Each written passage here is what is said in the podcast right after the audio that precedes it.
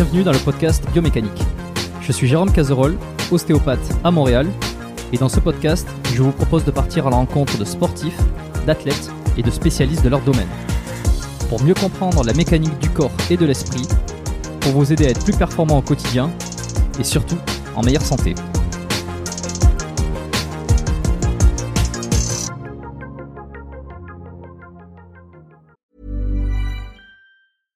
I'm Sandra, and I'm just the professional your small business was looking for. But you didn't hire me because you didn't use LinkedIn jobs. LinkedIn has professionals you can't find anywhere else, including those who aren't actively looking for a new job but might be open to the perfect role, like me.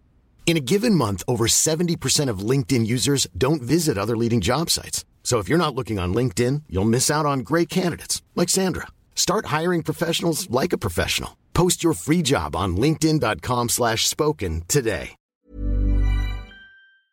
Avant de démarrer l'épisode, j'ai une nouvelle opportunité à vous présenter. Si vous vous demandez à quoi servent les étirements, comment les pratiquer, combien de temps, euh, à quel moment, et qu'en plus vous aimeriez bien gagner en souplesse et en mobilité, et même mieux récupérer après vos séances d'entraînement, eh bien écoutez bien ce qui suit.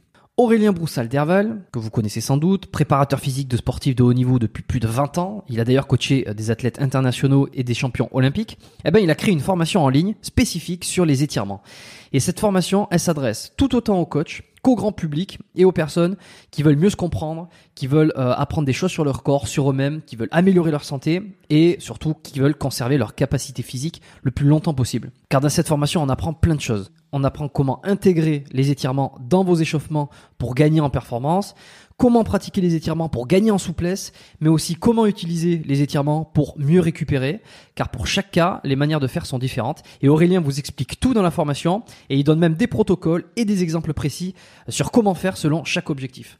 Alors non seulement il s'appuie sur la science et les études pour vous expliquer les process, les effets, euh, mais il s'appuie aussi sur le terrain avec son énorme expérience. Et franchement, cette formation, c'est du pain béni. Elle récapitule tout et devinez quoi Si vous commandez la formation cette semaine, vous avez droit à une super réduction que je vous ai encore négociée. Et en plus, vous aurez droit en bonus à une formation supplémentaire. Mais vous savez quoi euh, Je vous dis pas laquelle c'est cette formation bonus. Je vous laisse découvrir ça euh, tout seul. Pour ça, vous cliquez sur le dernier lien qui se trouve en description de l'épisode, de n'importe quel épisode d'ailleurs du podcast, ou en tapant dans votre barre de recherche biomécaniquepodcast.com slash étirement avec un S. Et il n'y a pas besoin de code à rentrer, euh, il vous suffit uniquement de vous rendre sur la page, de passer commande, le tarif de réduction est déjà appliqué et vous débloquerez automatiquement la formation bonus. Par contre, je répète, ne traînez pas, la promotion dure jusqu'au 9 juin, c'est-à-dire jusqu'à ce dimanche à 23h59 pour être précis. C'est sur le dernier lien en description ou sur biomécaniquepodcast.com slash étirement avec un S passez à l'action, envoyez-moi un petit message pour me dire ce que vous en avez pensé.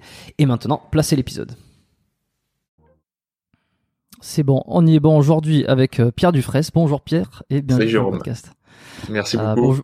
bah, je t'en prie, bonjour à tous. Euh, euh, bon, un épisode qui va être euh, sympa parce que, comme je te l'ai dit, là, j'aimerais tourner autour des grandes questions qui sont euh, l'homme va-t-il disparaître, mais plutôt d'un point de vue adaptation, désadaptation. Euh, est-ce qu'on va s'en sortir avec tout ce qui se passe? Est-ce que, euh, est-ce que le vegan, le vegan va prendre l'ascendant sur tout le monde et puis va finir par faire disparaître l'espèce humaine? Bon, bref, on, on va, on va s'amuser. Et puis, ça va permettre aussi de tourner. Un peu sur le système digestif, Euh, on va parler de, de, de l'adaptation, euh, hypertrophie, force, euh, le muscle, tout ça, Euh, et puis euh, et puis comme d'habitude, hein, ça va ça va dériver sur euh, deux trois thèmes parallèles et alternatifs comme d'habitude. Avant ça, euh, ben, bienvenue à tous euh, les auditeurs qui rejoignent ce podcast euh, à travers à travers Pierre et puis les fidèles auditeurs qui sont là tous les lundis lorsque ça sort et les jours de la semaine qui suivent. Avant qu'on démarre, je vais te laisser te présenter s'il te plaît. Euh, C'est toujours une épreuve euh, difficile parce que j'ai toujours envie de répondre homme libre, point, c'est tout, et pas plus loin, quoi. C'est-à-dire que c'est difficile de, de présenter une personne dans sa globalité. Euh, de- on est une société qui met des, des étiquettes et des titres. Alors, je pratique certaines choses, mais ce que je suis moi, euh, c'est très très large. Et je pense que tous ceux qui écoutent aussi, il faut vraiment pas qu'ils se cantonnent à, au titre qu'ils ont professionnellement, parce que là, évidemment, chacun a envie de dire euh, je suis naturopathe, je suis préparateur physique, je suis euh, etc. Mais non, je suis euh, Pierre Dufresne, donc euh, Mm. le, le petit euh, d'une fratrie de trois personnes. J'ai un grand frère et une grande sœur. Euh, d'une famille qui, qui était composée de cinq personnes et plus que quatre, parce que j'ai perdu mon papa à, à 25 ans. Euh, J'habite dans le sud de la France. Je suis un grand passionné du vivant, c'est-à-dire que je vais chercher le vivant là où on ne l'attend pas, là où généralement les livres de physiologie nous, prétendent qu'il n'y a que la mort et qu'il n'y a que l'arrêt. Ben je vais le chercher, c'est-à-dire dans dans le froid extrême, dans l'apnée, dans toutes ces choses qui font généralement peur, et qui piquent, qui font mal. Euh, j'ai été formé à la naturopathie, c'est ce que je pratique. Euh, euh, j'ai envie de dire, c'est ma, ma base, euh, ma, ma philosophie. Et la naturopathie, comme son nom l'indique, c'est la voie de la nature. Mm. c'est la voie du bon sens. C'est les conseils de grand-mère finalement. C'est vraiment faire comprendre et transmettre ce qui ce qui coule de sens et ce qu'on peut observer autour de soi. Au-delà de ça, ben, je me suis spécialisé dans dans l'enforcement physique et mental. Voilà. Euh, donc c'est vrai que maintenant j'interviens en tant que consultant pour euh, des sportifs professionnels, des clubs sportifs, euh, des, aussi des managers et des chefs d'entreprise qui recherchent la performance à leur niveau.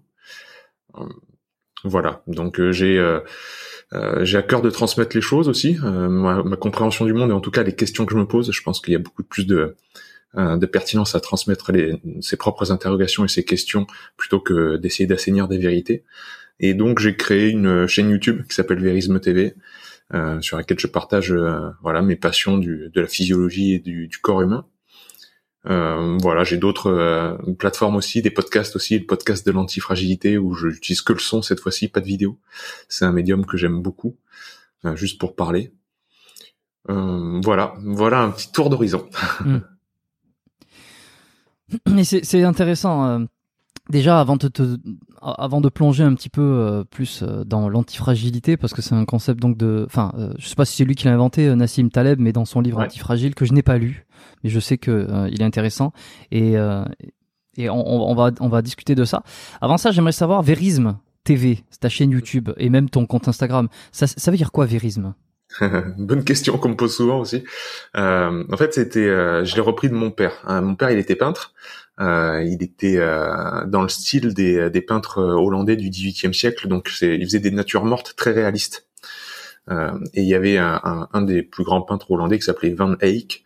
Et Van Eyck, euh, il, euh, il avait signé du, au, dos de ses tableaux du mieux que j'ai pu, c'est-à-dire il, il, cherchait la vérité, mais il faisait toujours du, mieux qu'il pouvait.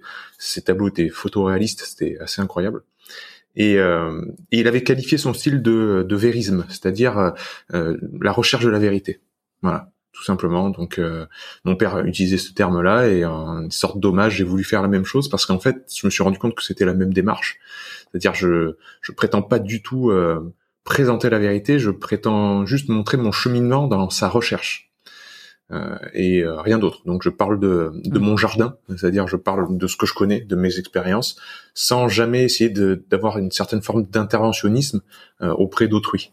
je pense que ça c'est très important, surtout de nos jours où où le monde internet est devenu le monde du conseil, ce qui, à mon grand désarroi, je pense que c'est une, une grande erreur.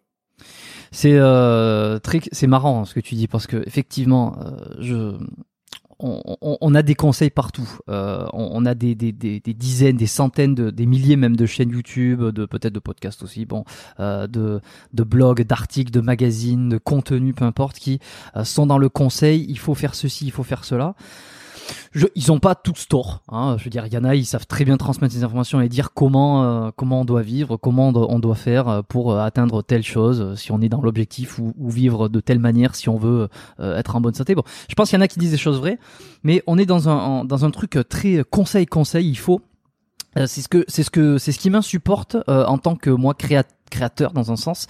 Euh, je ne suis pas entièrement créateur puisque comme je suis dans un podcast, je, participe avec des invités. C'est plutôt les invités qui vont créer un petit peu le, euh, les, les, épisodes et, euh, et, tout ça. Mais ce que je veux dire, c'est qu'à travers notamment ce podcast, euh, j'essaie d'éviter d'avoir cet esprit conseil, voilà ce qu'il faut faire, mais plutôt inciter à une réflexion, à un partage de connaissances. Alors tu me diras, la, la limite est fine, hein, puis il y en a, ils vont dire oui, bon, c'est à peu près la même chose. Mais Bon, ça m'arrive d'être invité sur d'autres podcasts qui parlent souvent de santé ou, d'ostéo, par exemple, puisque c'est mon métier. Je suis, enfin, je suis ostéopathe. Et, euh, et souvent, c'est quel est ton conseil Quel conseil tu donnerais? Et c'est toujours des, des, trucs auxquels j'ai beaucoup de, de, difficultés à répondre parce que j'aime pas me placer en tant que euh, euh que conseilleur. Euh, surtout quand quand, quand on me l'a pas demandé. Alors quand c'est le le podcasteur qui me le demande, bon, je lui réponds, mais c'est souvent les, les, les, auditeurs qui l'écoutent, ils l'ont pas forcément demandé. Donc c'est très difficile. Et toi, c'est intéressant parce que tu tu veux pas te enfin t'as pas l'air de vouloir te, te positionner en tant que, que gourou, euh, tu vois, que, que conseilleur dans l'absolu, euh, mais pourtant mais pourtant, à un moment donné, quand tu veux transmettre, parce que tu vois cette idée que tu veux faire transmettre, t'es un petit peu obligé. T'es un petit peu obligé de d'essayer de de dire euh, voilà comment on fonctionne, voilà comment on ne fonctionne pas, voilà ce qui serait bien, voilà ce qui serait pas bien. Comment tu le comment tu le gères entre parce que tu as, donné la définition de l'homme libre, mais comment euh, l'homme peut rester libre et en même temps euh, essayer de lui dire attention à ne pas faire n'importe quoi? Ouais, c'est une belle réflexion. C'est même euh, celle qui est sous-jacente et les bonnes questions qu'il faut se poser. Tout dépend si tu, si tu poses ton dogme sur autrui ou pas. Euh, tu peux, tu peux vraiment rendre euh, dans, chacun de tes propos, dans chacun des mots que tu utilises envers avec une autre personne dans tes interactions, tu peux toujours te demander est-ce que je, cette personne-là, je la rends plus autonome à, ce moment-là parce que je dis, parce que parce que je rayonne aussi, ou est-ce que j'essaye juste de lui connaître mes idées, ma vision du monde? Euh, mon schéma Est-ce que, est-ce que, comme le dit le proverbe chinois, est-ce que je l'apprends à pêcher ou est-ce que je lui donne un poisson? Euh, Et voilà, moi, mon, job, c'est vraiment d'apprendre les gens à pêcher. C'est vraiment, euh, euh, voilà, les règles du jeu. Je vous dis pas comment jouer le jeu. Je vous dis les règles du jeu. Donc, euh, concernant la physiologie, c'est tout simple. C'est voilà le système nerveux selon l'état actuel de nos connaissances. Euh, nonobstant le fait qu'il peut y avoir des trous, il peut y avoir des choses qui, dans le futur, seront revues, etc. Mais Actuellement, voilà comment euh, le système nerveux fonctionne, le système hormonal, le système cardiovasculaire, etc. Ça, ça c'est c'est la théorie quand ça fonctionne bien. Maintenant, qu'est-ce qu'il faut faire quand ça fonctionne mal? C'est à vous de le trouver, parce qu'on est tous différents, tous individuels, euh, etc. Donc, tu vois, on peut avoir un positionnement très factuel dans tout ce qu'on dit, euh, dans tout ce qu'on partage, euh, et sans rentrer dans l'émotionnel, sans rentrer dans le jugement, sans rentrer dans le conseil. Euh, je pense que ce, ce positionnement, quand on s'adresse à une foule, et là, le monde d'Internet nous permet de, de, parler à des foules qui sont totalement immenses, puisque c'est le monde entier, euh, c'est justement là où il faut avoir ce, ce genre de garde-fou. Euh, ne, ne, pas tomber dans le piège de, euh, pour tel c'est le monde déterministe. Hein. Euh, je pense que la physique quantique, normalement, nous a fait sortir de ça, mais apparemment, ça met toujours une centaine d'années pour euh, changer les mœurs. Euh, monde déterministe, physique newtonienne, c'était euh, 1 plus 1 égale 2. si je connais tous les paramètres de mon environnement proche, si j'ai une intelligence infinie, je suis capable de prévoir le prochain événement. Ça, c'est ce qu'on pensait avant, avant la physique quantique, ce qu'on pensait à l'époque de Newton. Mais en fait, pas du tout. Ça, ça c'est casser la figure. C'est-à-dire que dans la nature, euh, comme dirait Jean-Claude Van Damme, 1 plus 1 égale 11, euh, c'est euh, il y a des propriétés émergentes. C'est-à-dire que quand tu fais rencontrer, par exemple, deux gaz comme euh, l'hydrogène et l'oxygène, ben, ça donne un liquide, ça donne H2O, ça donne de l'eau. Donc il y a une propriété émergente, une propriété du tout qui n'était qui n'est pas partagée par les parties. Les parties de l'ensemble ont des propriétés et le tout a une propriété qui émerge, quelque chose de nouveau. Donc ça c'est le vivant, c'est euh, voilà, c'est on peut pas le prévoir, c'est euh, imprévisible. Donc dans un monde qui est imprévisible, euh, où il y a des propriétés émergentes comme ça, arriver à essayer de donner des conseils qui ont marché pour quelqu'un, même s'ils sont venus d'une bonne intention pour aider, etc. Pour moi, ça me semble illusoire. c'est même voué sans doute à l'échec. Euh, ça peut marcher euh, un temps, mais euh, est-ce qu'on rend pas les gens encore plus dépendants si on si on leur colle un dogme, on dit c'est la méthode un tel qui marche, ça marche pour lui et toute sa vie il va faire la méthode, je sais pas moi, X ou Y. Euh, sans vraiment se trouver, sans vraiment faire une introspection, un, voyage intérieur où il va comprendre ses schémas de pensée, euh, il va se poser la question du pourquoi. Bah, tout ça, ça sera occulté, donc c'est bien dommage. Donc euh, moi je suis beaucoup plus sur euh, sur le cheminement, mhm. euh, comme on dit dans la quête du Graal. Ce qui compte c'est pas le Graal, c'est la quête. je pense vraiment que c'est c'est le chemin qu'on suit, les épreuves, le fait de, d'échouer, de se relever, etc., qui est plus important que le point d'arrivée. Voilà. Donc voilà pour ma réponse. Sergent, oui, ouais, non, c'est bien. C'est ça, alors ça rejoint ce principe donc de une certaine part de l'antifragilité qui par définition euh, c'est être fort par rapport aux événements qui, peut nous, qui peuvent nous arriver. Euh, Est-ce que tu penses que l'éducation, ou en tout cas le laisser le libre, enfin donner les connaissances, mais laisser un certain libre arbitre, et puis, euh, enfin tout ce que tu as décrit jusque-là, est la meilleure façon de rendre l'être humain antifragile?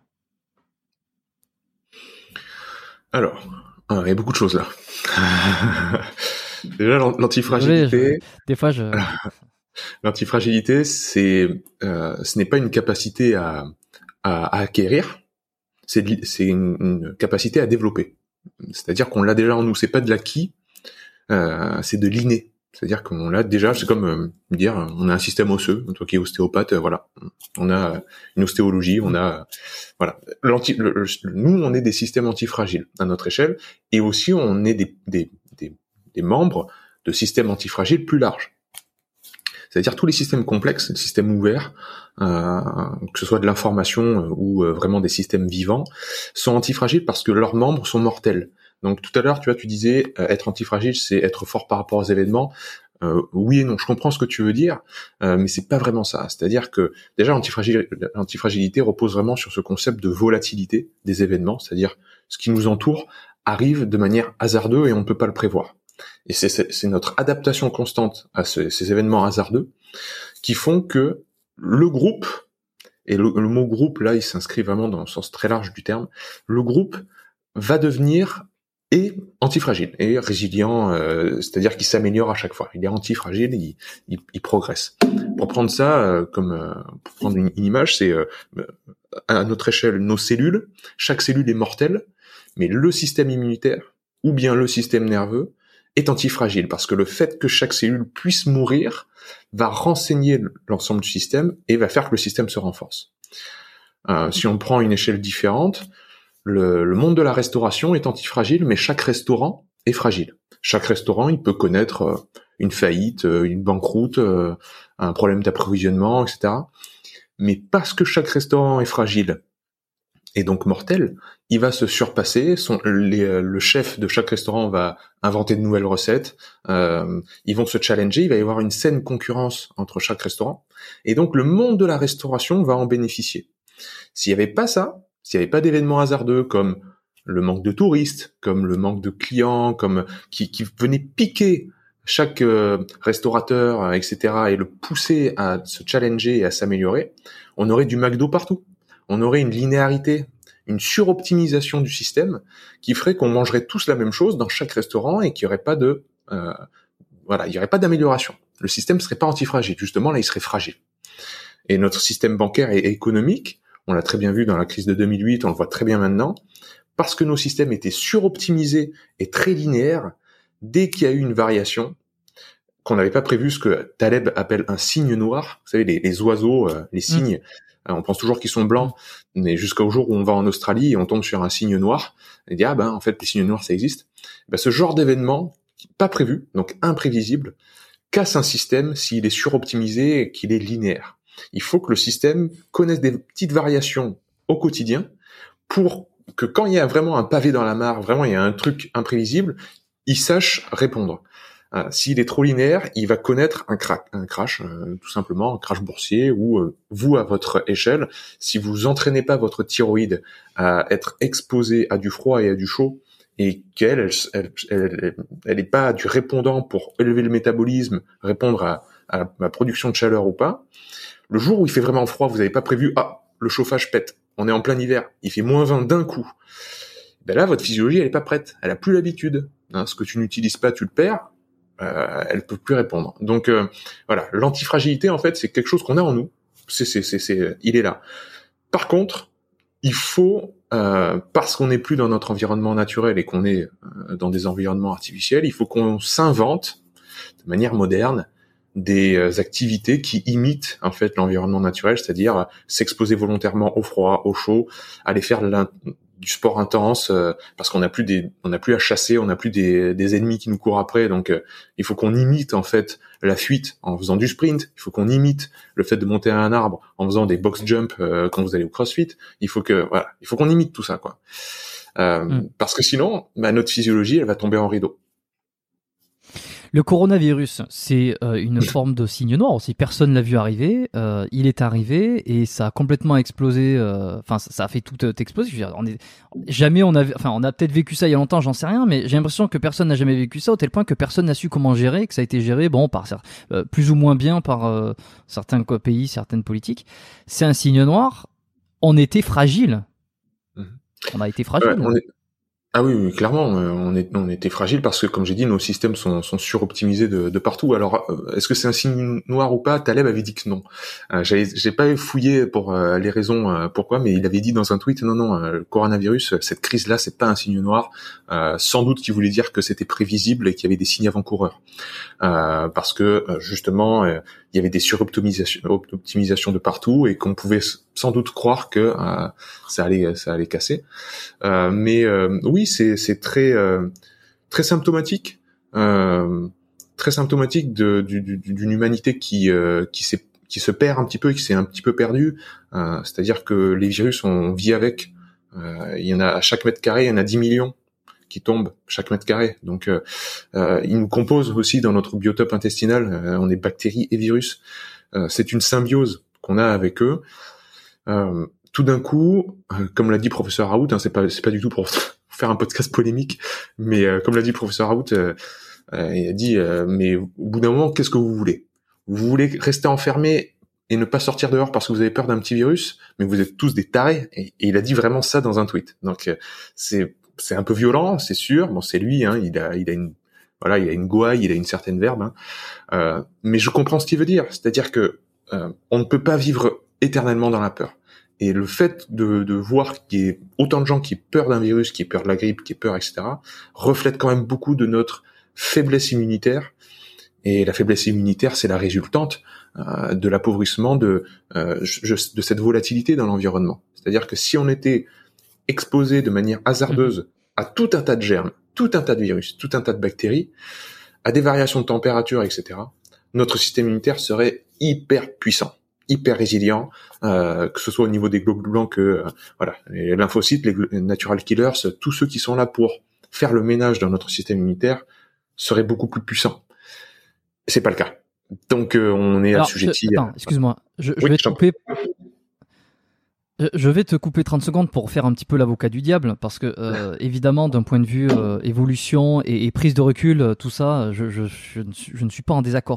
Euh, là où je vais essayer de, de prendre l'argument inverse, c'est de me dire, ouais, mais euh, il y a des êtres aujourd'hui qui, euh, en santé, sont fragiles, euh, et de dire, euh, on sort tous et puis on fait euh, circuler le virus et puis euh, l'immunité collective, ou euh, je veux dire, on va peu à peu être immunisé, et puis euh, les êtres les plus fragiles vont peut-être finir par disparaître, Euh, sachant que, euh, pas, bon, je, je, je suis très mauvais en politique et, dans, dans toutes les décisions gouvernementales, et puis je, m'intéresse que de très loin. Euh, mais quand on dit, par exemple, qu'il n'y a pas assez de lits d'hôpitaux pour soigner les personnes euh, âgées et à risque, euh, il y a deux comportements. Il y a, il y a est-ce que, euh, ben, de toute façon, euh, c'est la nature, il faut les laisser mourir, Euh, ou alors, ben non, à un moment donné, euh, il faut quand même essayer de freiner la propagation du virus.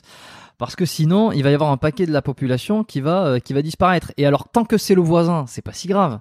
Mais quand ça commence à toucher aux proches, on commence à se dire euh, bon, euh, l'évolution t'es bien gentil, mais euh, bon, euh, mes proches, je préfère qu'ils restent en vie. Alors, comment le comment on le comment le perçoit euh, Comment on, comment comment réagit en fonction de ça Alors, je serais bien euh, présomptueux de donner une réponse catégorique à ça. Chacun va le vivre euh, à sa manière, évidemment. Les morts qu'il y a eu, comme les morts de la grippe, hein, comme les morts du cancer, comme les morts du diabète, c'est des morts. On a toujours envie de dire c'est des morts en trop parce que autour de ça il y a une famille qui a souffert. Il y a une personne aussi qui a souffert, évidemment. Pour répondre à ta question, euh, c'est sûr qu'on peut pas avoir une démarche. euh, euh, ouais, c'est c'est c'est pas facile. Hein, je comprends bien hein, parce qu'il y a il y a tout un background euh, culturel aussi par rapport à Mhm. ça, euh, une vision euh, de l'information et une vision de la santé aussi qui est euh, qui est assez euh, comment dire partielle. Euh, on, on considère la santé euh, uniquement par le prisme de la maladie. Euh, on considère le symptôme toujours comme quelque chose de négatif au lieu d'être quelque chose qui nous indique la voie à suivre et un message du corps. Et donc c'est vrai que par rapport à ça, la maladie, le virus, le fait de pas être bien, même la mort, hein, est connoté extrêmement négativement. Encore une fois, je le comprends, je, je suis pas là pour mhm. juger. Hein, mhm. je, je, comprends qu'on veut, on veut s'en protéger. moi, ce qui me peu importe notre décision et notre regard par rapport à ça, je veux juste que les gens sortent de la peur, premièrement, et que euh, ensuite, euh, au niveau des euh, voilà tout ce que tu as dit au niveau des lits d'hôpitaux, au niveau de, du vaccin, au niveau de, de tout ça, il faut avant tout que les gens puissent être libres de, de, prendre leurs propres décisions, de faire leurs propres choix. Je pense que c'est le plus important. Et surtout en France, on n'a pas eu on n'a pas eu le choix, c'est-à-dire que tout de suite, ça a été tout de suite ça a été des, des obligations de, de masques, de vaccins, euh, etc. Sans considérer les, les, personnes comme des adultes, sans leur laisser leur libre arbitre. Euh, alors que bon, moi j'ai vécu six ans au Japon, j'ai observé beaucoup le Japon, euh, j'ai observé d'autres pays hein, qui ont considéré les gens comme des adultes, c'est-à-dire il y a un virus qui se trimballe. Euh, bon bah comme d'hab, comme pour la grippe, lavez-vous bien les mains, mettez le masque dans les lieux publics, mais après on va pas s'arrêter de vivre quoi. ils ont tout laissé ouvert, ils ont fermé les frontières. Ben ouais, on va pas propager un virus et on va pas le laisser rentrer. Donc fermer les frontières, protéger dans les lieux publics, euh, donner des bons, des bons conseils en considérant que les gens vont les respecter sans euh, coercition, sans les menacer ni quoi que ce soit, pas d'amende, etc. Ben, ça s'est super bien passé. C'est sans doute l'un des pays où ça s'est le mieux passé. Et euh, voilà, moi, moi j'ai beaucoup du mal avec. Mais attends, attends. Oui. Oui, excuse-moi, je, vais te, te encore, mais je la question que je me pose, c'est est-ce que par exemple, il n'y a pas une différence de culture aussi euh, entre euh, l'Orient, l'Occident, enfin le Japon et peut-être la France, si on prend ces, ces, deux pays euh, Est-ce que euh, je dis pas que les Français sont cons, euh, mais je dis qu'ils ont toujours eu cet esprit un petit peu rebelle de vouloir faire ce que ce qu'ils veulent dans un sens et et et si on leur laisse, euh, si on, si on les considère comme des adultes, mais qu'on leur laisse faire un petit peu euh, ce qu'ils veulent, est-ce qu'ils vont pas prendre des décisions Est-ce que la masse est pas bête et que la masse a besoin euh, d'une d'une règle Bon, là, on c'est des questions que je me pose. Hein, c'est pas, je, je suis pas en train d'essayer de transmettre mon idée parce que j'en ai aucune idée.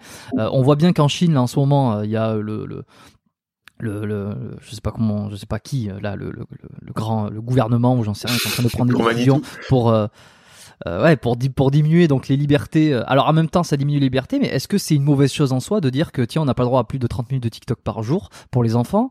Est-ce que c'est une diminution de la liberté? Est-ce que c'est infantilisé? Ou alors est-ce que c'est euh, prendre des bonnes décisions parce que parce que les gens sont pas capables de le faire par eux-mêmes?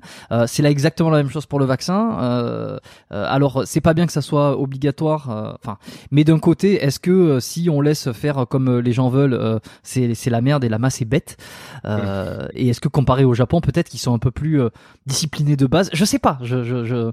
tu vois? C'est une très bonne question. Euh, c'est une très bonne question. Tu, as raison. Il y a des différences culturelles hein, euh, et, je pense pas qu'une culture puisse juger une autre. On peut s'inspirer un petit peu, on peut regarder ce qui se fait ailleurs, mais c'est très difficile de, juger voilà, on peut avoir l'impression que le comportement, surtout des, des, pays lointains qui ont un background vraiment très différent du nôtre, font parfois ont parfois des comportements complètement dingues enfin même stupide, euh, on comprend pas. Euh, voilà, je, quand je raconte la vie et comment vivent les Japonais, parfois il y a des choses qui choquent euh, mes amis euh, et mon entourage français parce qu'ils vont ils ont vraiment des habitudes qui sont différentes des nôtres. Euh, certes, c'est sûr. Maintenant, je pense qu'il y a des choses qui sont fondamentales, des choses qui sont sacrées à l'être humain pour sa, sa santé, sa santé mentale, sa santé physique. Pour ça, il y a, il y a la vie avec autrui. Euh, on a besoin des autres. Il y a le besoin de mouvement. Il y a la liberté. Euh, tout ce qui est asservissant, euh, tout ce qui empêche ça, euh, tout ce qui touche au sacré, vraiment, euh, c'est-à-dire les valeurs pour lesquelles l'homme, c'est l'homme avec un grand H, hein, l'être humain, s'est battu et, et, et, même a sacrifié sa vie très souvent pour défendre ces valeurs-là. Ça, je pense qu'il faut pas y toucher. Je pense vraiment que notre intégrité, si on veut que l'humanité progresse euh, vers quelque chose de plus sain, euh, il faut vraiment qu'on veille, veille à, ce que ça, ça soit pas touché. Et j'ai l'impression qu'on touche à nos libertés euh, dans cette euh, dans cette crise qu'on est en train de traverser. Et, et, ça, ça me fait peur. Alors comme toi, hein, j'ai pas de réponse, j'ai pas, j'ai juste une analyse qui est la mienne, mon ressenti. Mm. mais je pense que les choses ont été très mal faites. Mais alors extrêmement mal faites, surtout en France. Hein, la politique qui a été menée. Il y aurait eu sans doute beaucoup d'autres choses qui auraient pu être faites. Et non, je pense pas que la masse est stupide. loin de là. Je pense que même je, je, je me place beaucoup plus au niveau du peuple et du changement horizontal euh, plutôt que vertical. Je pense que j'ai fait un tour de France avec Gunther Pauli et Idriss Aberkan en, 2020 l'année dernière. Euh, il a été euh, reconduit là en 2021 également.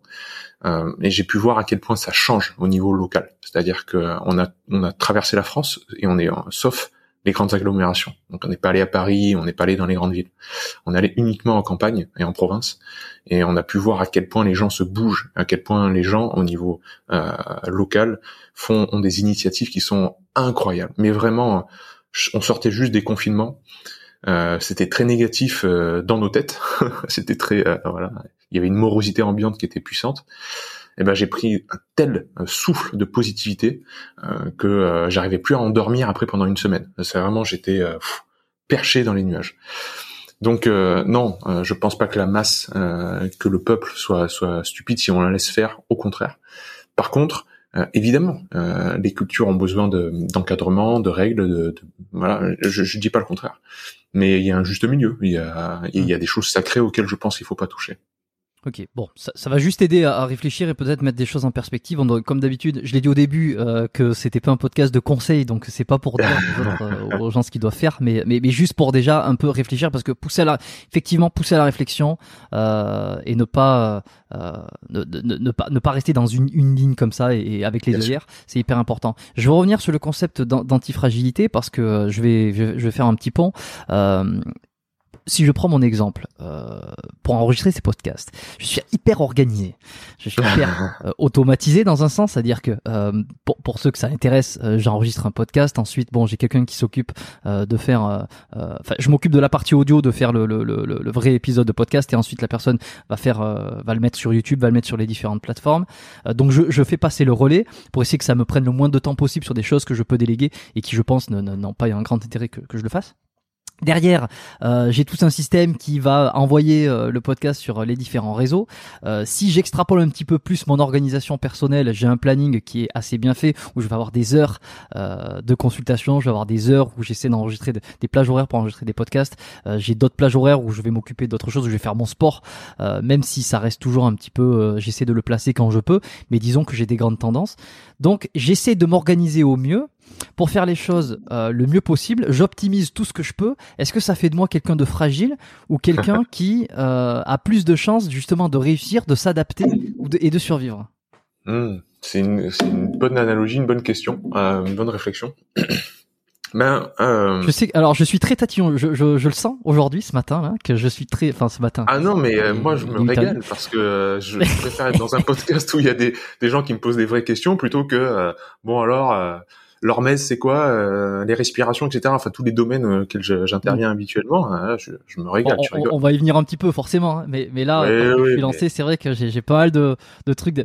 J'aime bien mettre des fois les pas des incohérences, mais euh, a priori ce qui semble des incohérences, les mettre en en, en, en tout cas en exergue pour mm. voir qu'est-ce qui ressort derrière. Même si souvent c'est pas des incohérences, mais ce qui peut paraître comme comme quelque chose de, de contradictoire. Donc là, là, là c'est ça pourrait être un peu le cas. Bien sûr. Et puis tu vois, la maïotique, euh, le fait de, savoir faire accoucher d'une idée, euh, ça, ça, me passionne aussi, euh, le fait de transmettre les choses. Et je suis content quand il y a quelqu'un qui, qui fouille vraiment un sujet, qui va chercher loin. Et donc l'antifragilité appliquée à ton process de créer un podcast, euh, il est, tu es antifragile si et seulement si le jour où il y a un pépin qui arrive dans tout ce process là, peu importe un moment dans, dans, dans, quel maillon de la chaîne pète, euh, je sais pas moi, c'est ton logiciel qui pète, c'est euh, la personne que tu euh, sous-traites euh, qui n'est pas là. c'est bah, si il y a un truc qui arrive comme ça, hmm. est-ce que tu tu, sais, tu as du répondant? Est-ce que tu sais t'adapter? Taleb dirait est-ce que tu as de l'optionnalité, c'est-à-dire est-ce que tu as une option pour avoir une alternative? Et si et seulement si tu survis à cette épreuve, c'est-à-dire si ton podcast survit, tu arrives à, à, uploader la chose, etc., parce que tu es antifragile, l'épreuve t'aura renforcé. Parce que tu es antifragile, cette expérience-là t'aura appris des choses. Euh, t'auras dit ah la prochaine fois, si jamais ça pète, je sais comment faire. Euh, même si tu le conscientises pas, ton organisme apprend par rapport à ça, parce que il y a la plasticité neuronale, euh, le fait de créer des nouvelles connexions, ça répond à deux grands sentiments, enfin deux grands facteurs. C'est euh, le niveau de frustration et est-ce que ta vie est en jeu? Bon, le, pour le podcast, ta vie est pas en jeu, hein, tu risques pas de mourir, donc euh, voilà. Mais par contre, tu peux avoir un gros moment de frustration, c'est-à-dire punaise, euh, voilà, te sentir vraiment frustré. Ben là, mm-hmm. ton cerveau va se euh, changer son architecture, va essayer de, nouvelles connexions et ce qu'on appelle la plasticité neuronale. Euh, donc euh, voilà, on est, euh, tu es antifragile parce que tu te relèveras d'une d'une petite, voilà, un, petit problème. Par contre, les systèmes sont antifragiles dans la nature toujours jusqu'à un certain point.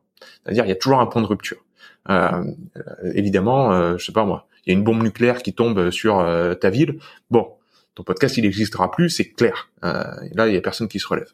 Donc, il faut toujours la bonne stimulation pour améliorer un système. Voilà. Ok. Bon, ça veut dire que j'ai été parfois euh, antifragile et parfois euh, je n'ai pas été. Je crois que c'était il y a quelques semaines. j'ai eu des problèmes sur la transmission.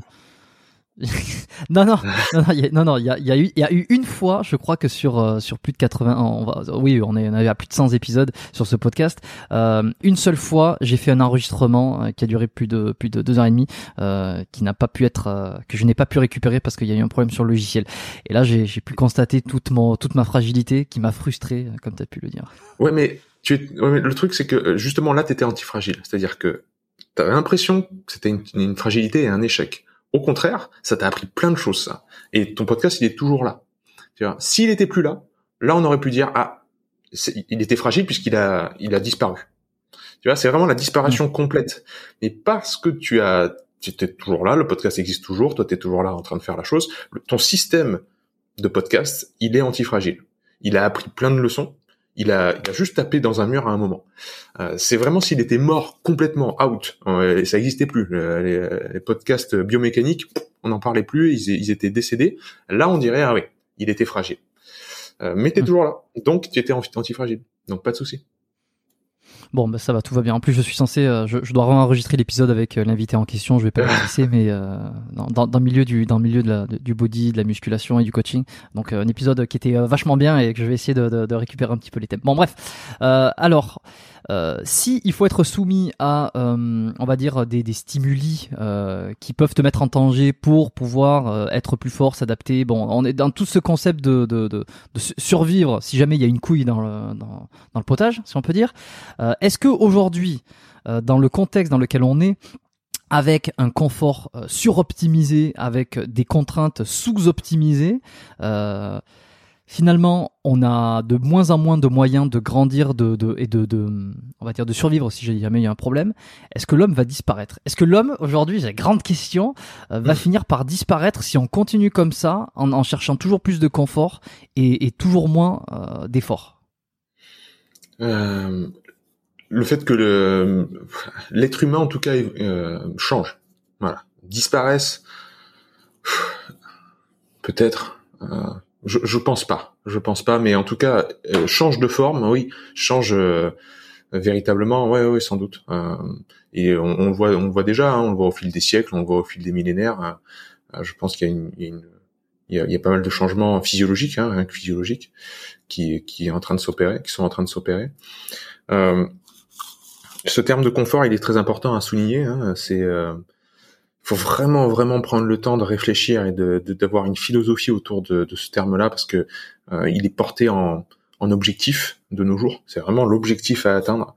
Alors pour moi, le confort, il devrait être euh, trouvé par sérendipité, c'est-à-dire trouvé sans qu'on le cherche, trouvé de manière hasardeuse. C'est-à-dire c'est la résultante. C'est, euh, je pense que encore une fois, hein, c'est le naturopathe qui parle, mais si, si on observe la nature, le confort pour un animal, il arrive après l'effort.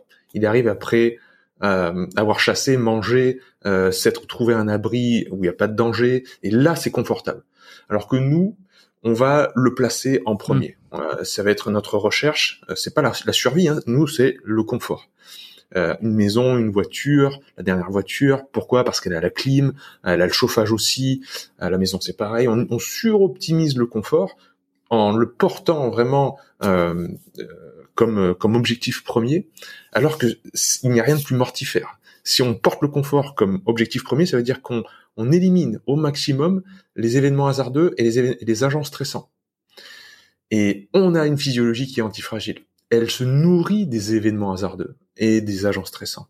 Et c'est comme le dit Taleb, l'absence de hasard tue même les meilleurs. C'est-à-dire que vous prenez un organisme qui est résilient, si vous si vous le suroptimisez, que vous l'enlevez son, son adaptation euh, au hasard, ça devient euh, quelque chose de extrêmement fragile.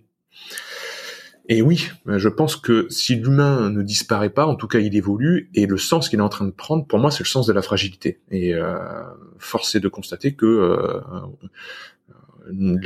voilà l'époque actuelle, euh, tout ce qu'on peut voir dans les médias et tout ce qu'on peut ouais, observer de l'être humain, ben nous nous montre ça, nous montre une certaine forme de fragilité à, à, à beaucoup de niveaux.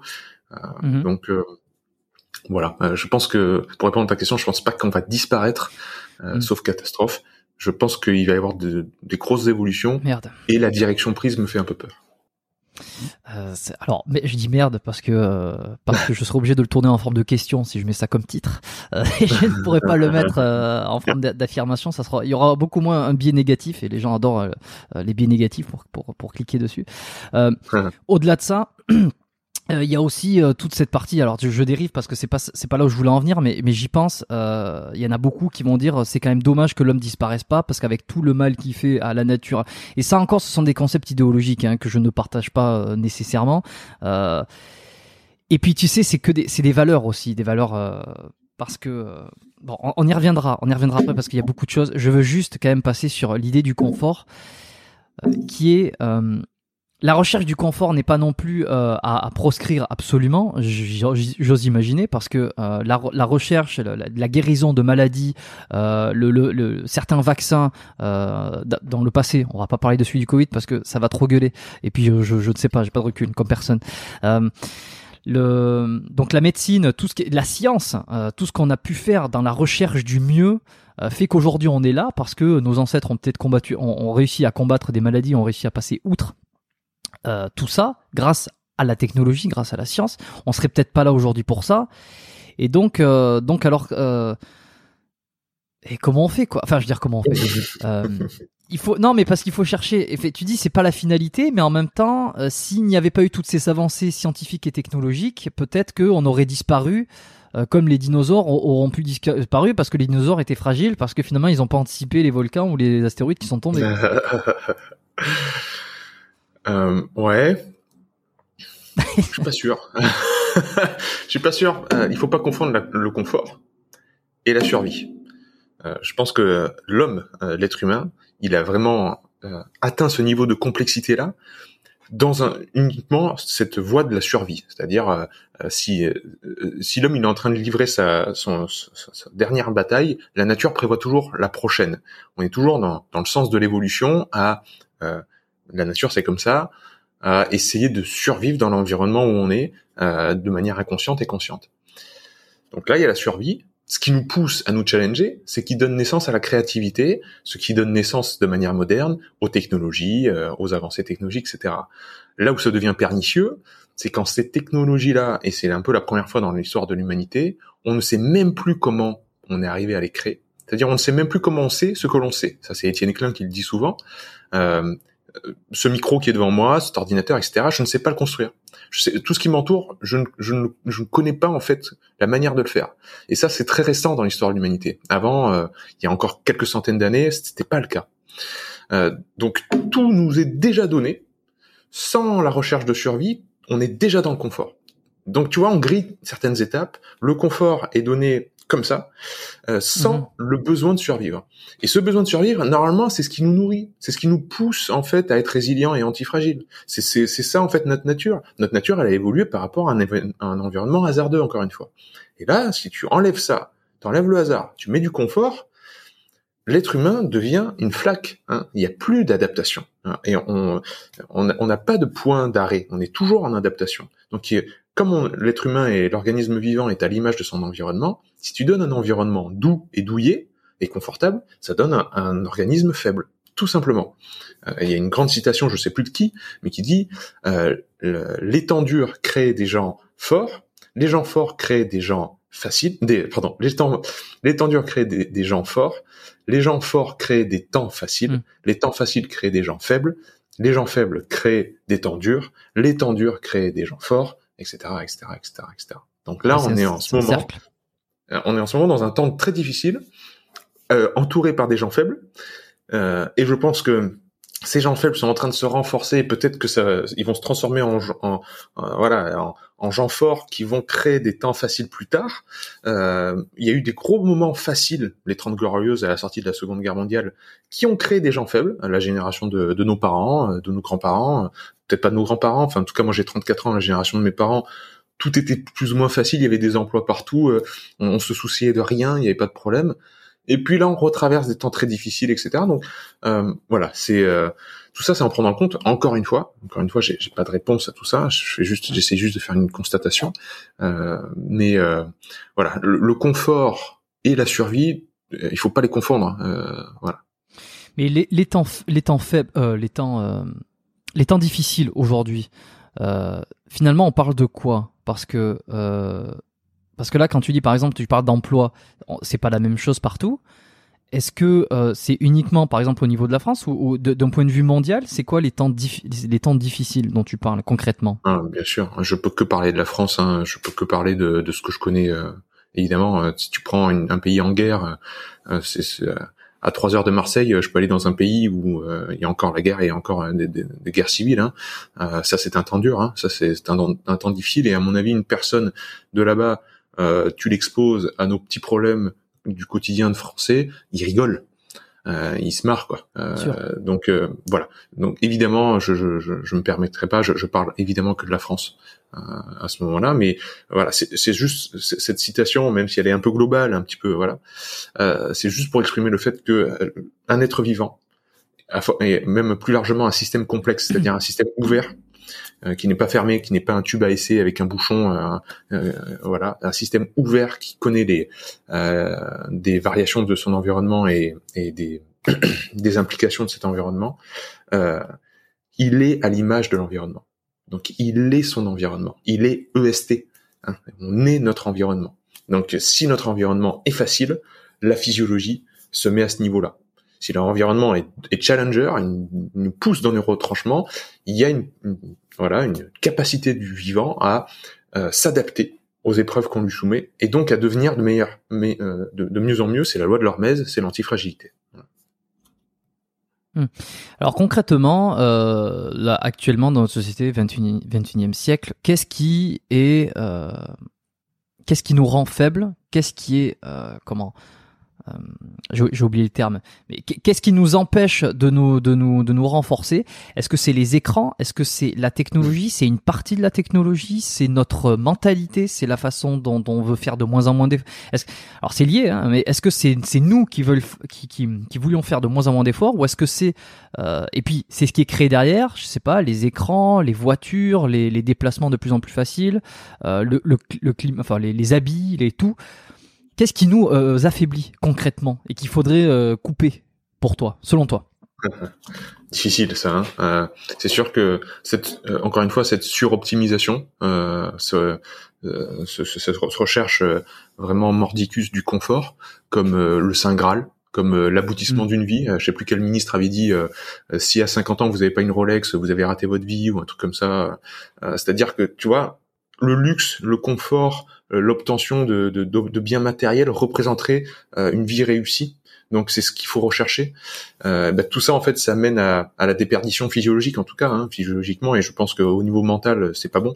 Et même, euh, tu, tu lis n'importe quelle biographie de milliardaires et ils vont ils vont te dire j'ai accumulé des richesses, mais c'est pas ça le plus important. Donc si eux le disent alors qu'ils sont milliardaires, bon bah il faudrait peut-être qu'on commence à prendre euh, conscience que euh, cette cette recherche euh, externe de récompense externe, c'est pas la bonne voie quoi. Il faut comme le disent les grands penseurs, hein, encore une fois, tu sais, Taleb parle d'une autre chose, c'est l'effet Lindy. L'effet Lindy, c'est le passage du temps, c'est l'épreuve du temps, c'est-à-dire que euh, ce qui survit à l'épreuve du temps est pertinent. Euh, parce que l'épreuve du temps, c'est la, plus puissante des épreuves. Et donc, si vous voulez lire un bon livre, lisez un livre qui était là il y a mille ans, parce qu'il a traversé euh, le temps. Et c'est devenu un grand classique. Voilà. Si vous voulez écrire un livre qui sera lu dans mille ans, recopiez un livre qui était là il y a mille ans. Vous avez plus de chances qu'il soit, qui, voilà, en faisant un plagiat que euh, votre livre fonctionne et, et, du succès. Voilà, c'est ça. Donc, euh, euh, je, je, sais plus où je voulais en venir avec cette histoire d'effet Lindy. Euh, j'ai perdu le fil. Tu me posais quoi comme question déjà? Non, mais je, j'espère que je t'ai pas. j'étais pas, j'étais pas déconcentré avec euh, avec la Bible. Euh, non, ah c'était sur qu'est-ce qui nous, euh, qu'est-ce qui nous affaiblit, qu'est-ce qui nous empêche de, de nous renforcer aujourd'hui concrètement entre tout ce qui se passe. Ouais.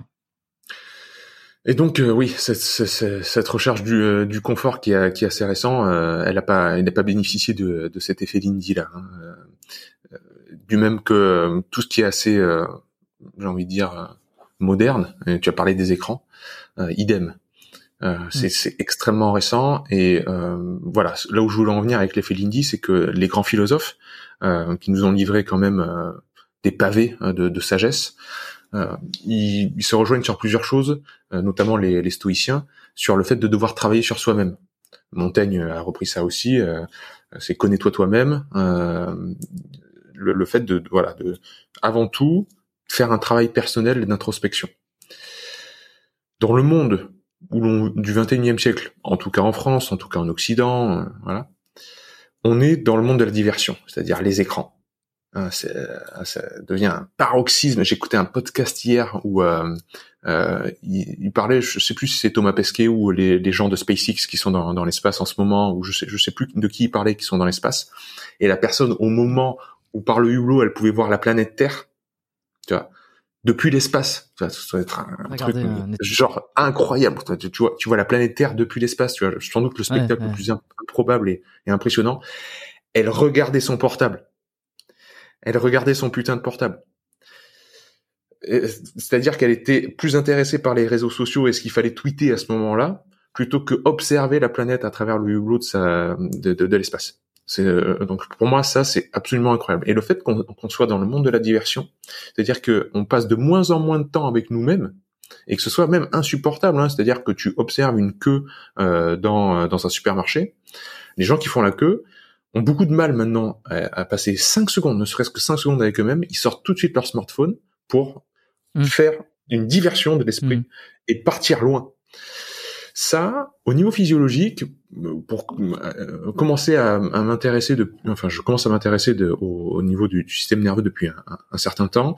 Euh, au niveau des réseaux dopaminergiques, hein, surtout qui utilisent la dopamine, qui utilisent la aussi qui, donnent naissance à la conscience de soi, à la projection euh, euh, vers l'avenir, vers l'action, mais aussi à l'introspection au niveau de la sérotonine, etc. Je pense qu'il y a énormément de dégâts qui, qui sont faits. Euh, à cause du, de ce monde de la, de la, diversion. Donc oui, les écrans, euh, quand il y a des abus, quand évidemment ça dépend de quelle utilisation tu en fais, mais en tout cas ce que je peux voir, c'est que on prend la direction qu'on on qu'on est en train de prendre. Encore une fois, me fait peur. Euh, et je pense que ça fragilise les, les, les, esprits et que plus on, on sature un cerveau. Tu sais qu'un un cerveau, ça, ça, peut prendre un certain nombre de décisions par minute. C'est très vite saturable comme une éponge. Une fois qu'elle est remplie, euh, elle peut plus se remplir. Si tu satures un cerveau, après tu, tu, fais faire aux gens un peu ce que tu veux. Et on devient malléable. Et malléable donc aux idées des autres, aux dogmes d'autrui. Donc tout ça, voilà, pour dire que euh, même si je suis toujours optimiste pour la suite, euh, je pense qu'il y a certaines directions où il faut vraiment qu'on ouvre les yeux, qu'on se dise ça, c'est pas bon. il faut qu'on règle ça, sinon notre nos futures jeunesses euh, vont vraiment droit dans le mur. Et je suis né en, dans les années 90, euh, l'année pile 1990 justement, puisque j'ai 31 ans. Et j'ai l'impression que euh, c'est à peu près depuis ce moment-là que tout est parti en couille. et j'en discutais il n'y a pas si longtemps, enfin il y a quelques mois avec un, un ami d'enfance. Et et puis, et puis, il me disait, euh, on est quand même dans un, aujourd'hui, dans une, euh, une période où tout le monde est plutôt d'accord pour dire que il y a un renversement de beaucoup de valeurs, euh, il y a une crise identitaire absolue. On va pas nécessairement parler de crise identitaire et de, de savoir qui on est, qu'est-ce qu'on fait, où on va, qu'est-ce qu'on est censé faire. Tout ça, c'est de plus en plus bordel, mais on va on va pas forcément creuser le sujet parce que ça pourrait durer, euh, j'imagine, des heures. Mais euh, ce que je veux dire, c'est que il y a un bouleversement de, de, de tout. et moi, j'avais tendance à essayer, parce que c'est le débat, à, lui tenir le discours un petit peu pas inverse, mais un petit peu plus euh, nuancé de lui dire mais en fait chaque génération a l'impression de vivre ça. Chaque génération a l'impression euh, de finalement être né au bon moment euh, où il y avait de bonnes valeurs. Et ensuite dans sa peut-être dans sa trentaine dans sa quarantaine on ne reconnaît plus ce qui se passe et ça y est c'est la décadence c'est la décadence. Pour la décadence pour pour nommer le, un des derniers livres de Michel Onfray qui discute de mhm. ça justement de, du renversement de, de, beaucoup de valeurs. Hyper intéressant pour ceux qui, qui, qui ont jamais lu du Michel Onfray. Pareil ça pousse à la réflexion et alors, euh, est-ce que c'est vraiment notre génération qui part en couille avec les écrans et avec cette accélération technologique absolue et qui, euh, je rappelle donc, nous rend faibles Ou est-ce que finalement, peu importe quand, est-ce que, quand on est né, il y a toujours une évolution euh, voilà. Est-ce que c'est la première fois Est-ce que c'est pas la première fois Tu vois? Parce que voilà, c'est ça. C'est c'est la question. Alors c'est ouais, c'est très juste ce que tu dis. Chaque génération, quand on regarde l'histoire, a connu des bouleversements. C'est très rare que euh, une culture ait, traversé euh, un temps long euh, sans, sans bouleversement culturel, civilisationnel, peu importe.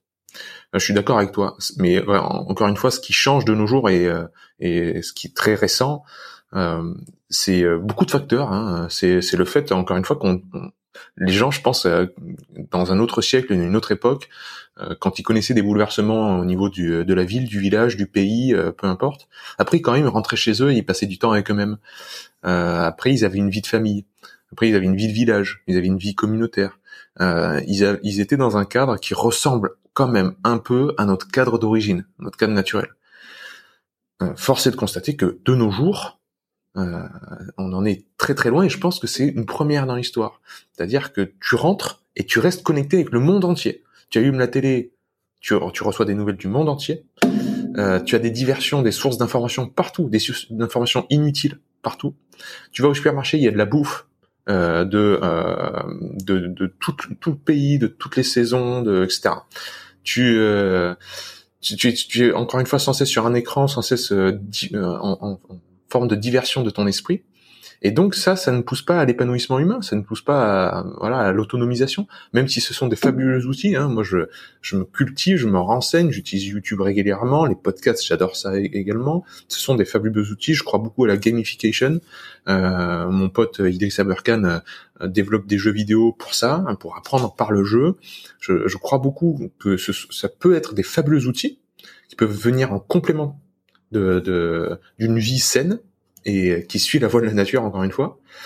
Par contre, quand ça devient une aliénation et qu'on connaît des dépendances par rapport à ça, euh, là c'est pas bon. Et ouais, notre notre époque, euh, j'ai le même sentiment. Hein, je suis né en 87.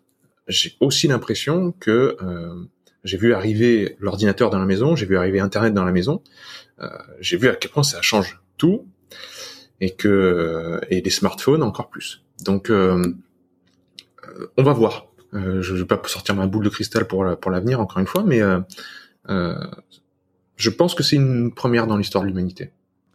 Et alors, ce que tu me décris, ce que j'ai l'impression aussi, c'est cette espèce de courbe exponentielle, c'est que euh, les, les, technologies, peut-être depuis les années 70-80, on, peut on, petit à petit augmenter, enfin, on a fait des découvertes, on a augmenté le niveau de vie, mais là, peut-être depuis 90, et encore plus depuis 2000, et puis, euh, tu sais, euh, plus ça va, plus c'est rapide, quoi. Je veux dire, en un an, on fait des, des progrès qu'on qu'on faisait avant en 10 ans, en 10 ans, en 20 ans, tu vois.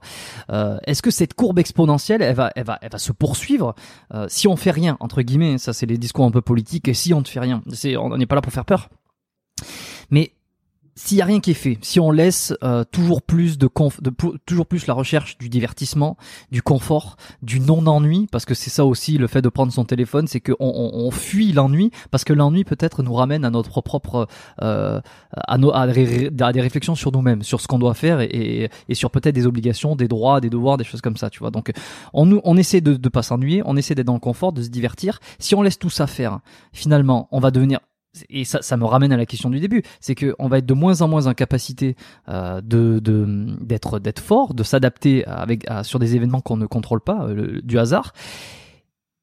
Et donc je réitère, est-ce que dans ce schéma-là, on va pas finir par un jour il y a un truc qui va se passer, on va on l'aura pas prévu, et puis l'humanité va s'éteindre parce qu'en fait euh, on aura été trop loin là-dedans. Ouais, c'est c'est une probabilité. Il faut il faut jamais omettre le, le risque d'un signe noir, comme dirait Taleb, d'un truc pas prévu, et dans un système suroptimisé, encore une fois, c'est un système qui est fragile. donc tu fais arriver quelque chose d'imprévu et d'énorme, et ben le système sait pas réagir et s'effondre. Donc on peut, on l'a, on l'a vu hein, avec euh, l'économie, avec la finance, avec euh, des grosses banques comme HSBC ou euh, qui sont mortes. Hein, elles sont juste soutenues par les États. mais on voit bien que le système financier est ultra, voilà, encore une fois, suroptimisé. à la moindre secousse qui n'était pas prévue, s'effondre. Donc hmm. pour répondre à ta question, oui, et je, moi aussi je réitère, la direction qu'on prend me fait peur. oui, je alors je vais préciser un petit peu plus ma question parce qu'effectivement, si c'est pour la reposer. Non, non, non, non, non, je veux pas que tu me le dises parce que je serais, je serais bien embêté, euh, comme nous tous. Euh, non, je, je vais peut-être la, la, faire différemment. Est-ce que, parce que évidemment, c'est con si je répète la même question, hein, c'est, c'est, ça va pas changer la, la, la réponse. Euh, est-ce qu'on a plus de, est-ce que tu penses, toi, avec du recul comme ça, qu'on a plus de chances aujourd'hui de s'éteindre qu'il y a peut-être 50 ans, parce qu'il y a 50 ans, on était plus résilient qu'aujourd'hui. Euh, ou alors les technologies et, finalement la science fait que on a moins de chances de disparaître quand même, parce qu'on est capable de prévoir beaucoup plus.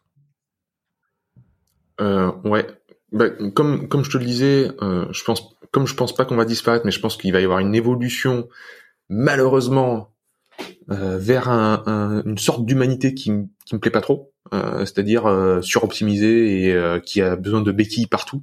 Euh, on parle des nanotechnologies euh, en implant, on parle mm. de voilà. Même si j'adore euh, Elon Musk sur d'autres plans, quand il dit qu'il faut qu'on se mette des, des nanos implants dans le cerveau pour apprendre, etc. Moi, je suis pas d'accord avec lui. voilà, tout cet humain augmenté, comme on dit, ne me plaît pas du tout. Euh, vraiment ne m'inspire pas. Euh, je vois pas d'épanouissement euh, personnel là-dedans. je pense que on fait partie d'un tout qui est absolument fabuleux. Là, tu vois, autour de moi, là, je...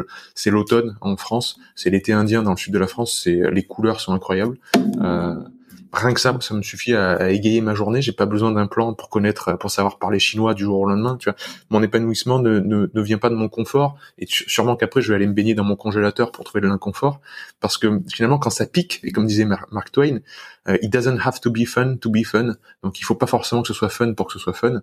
Euh, je pense que la vie, justement, quand on la goûte dans tous ses extrêmes, euh, c'est là où elle se révèle à nous. Et, euh, si tu le prives des extrêmes et que tu veux toujours rester dans, dans le juste milieu qui est douillé, euh, je pense que c'est une erreur. Et donc, euh, ça va nous amener, sans doute, j'espère pas, mais sans doute, vers une humanité, euh, ouais, avide de béquilles et d'aide externe, où chaque individu ne se connaît pas lui-même. Hmm c'est c'est tout est référence dans ce sens parce qu'on ne connaît pas la souffrance si euh, on a enfin on ne connaît pas le, le, le bonheur si on n'a pas connu le malheur on ne connaît pas la joie si on n'a pas connu la tristesse. C'est ça aussi donc à, enfin je, je, je suppute euh, à rechercher tout le temps le confort euh, en fait on, ne sait plus ce que c'est puisque on, on a plus d'inconfort.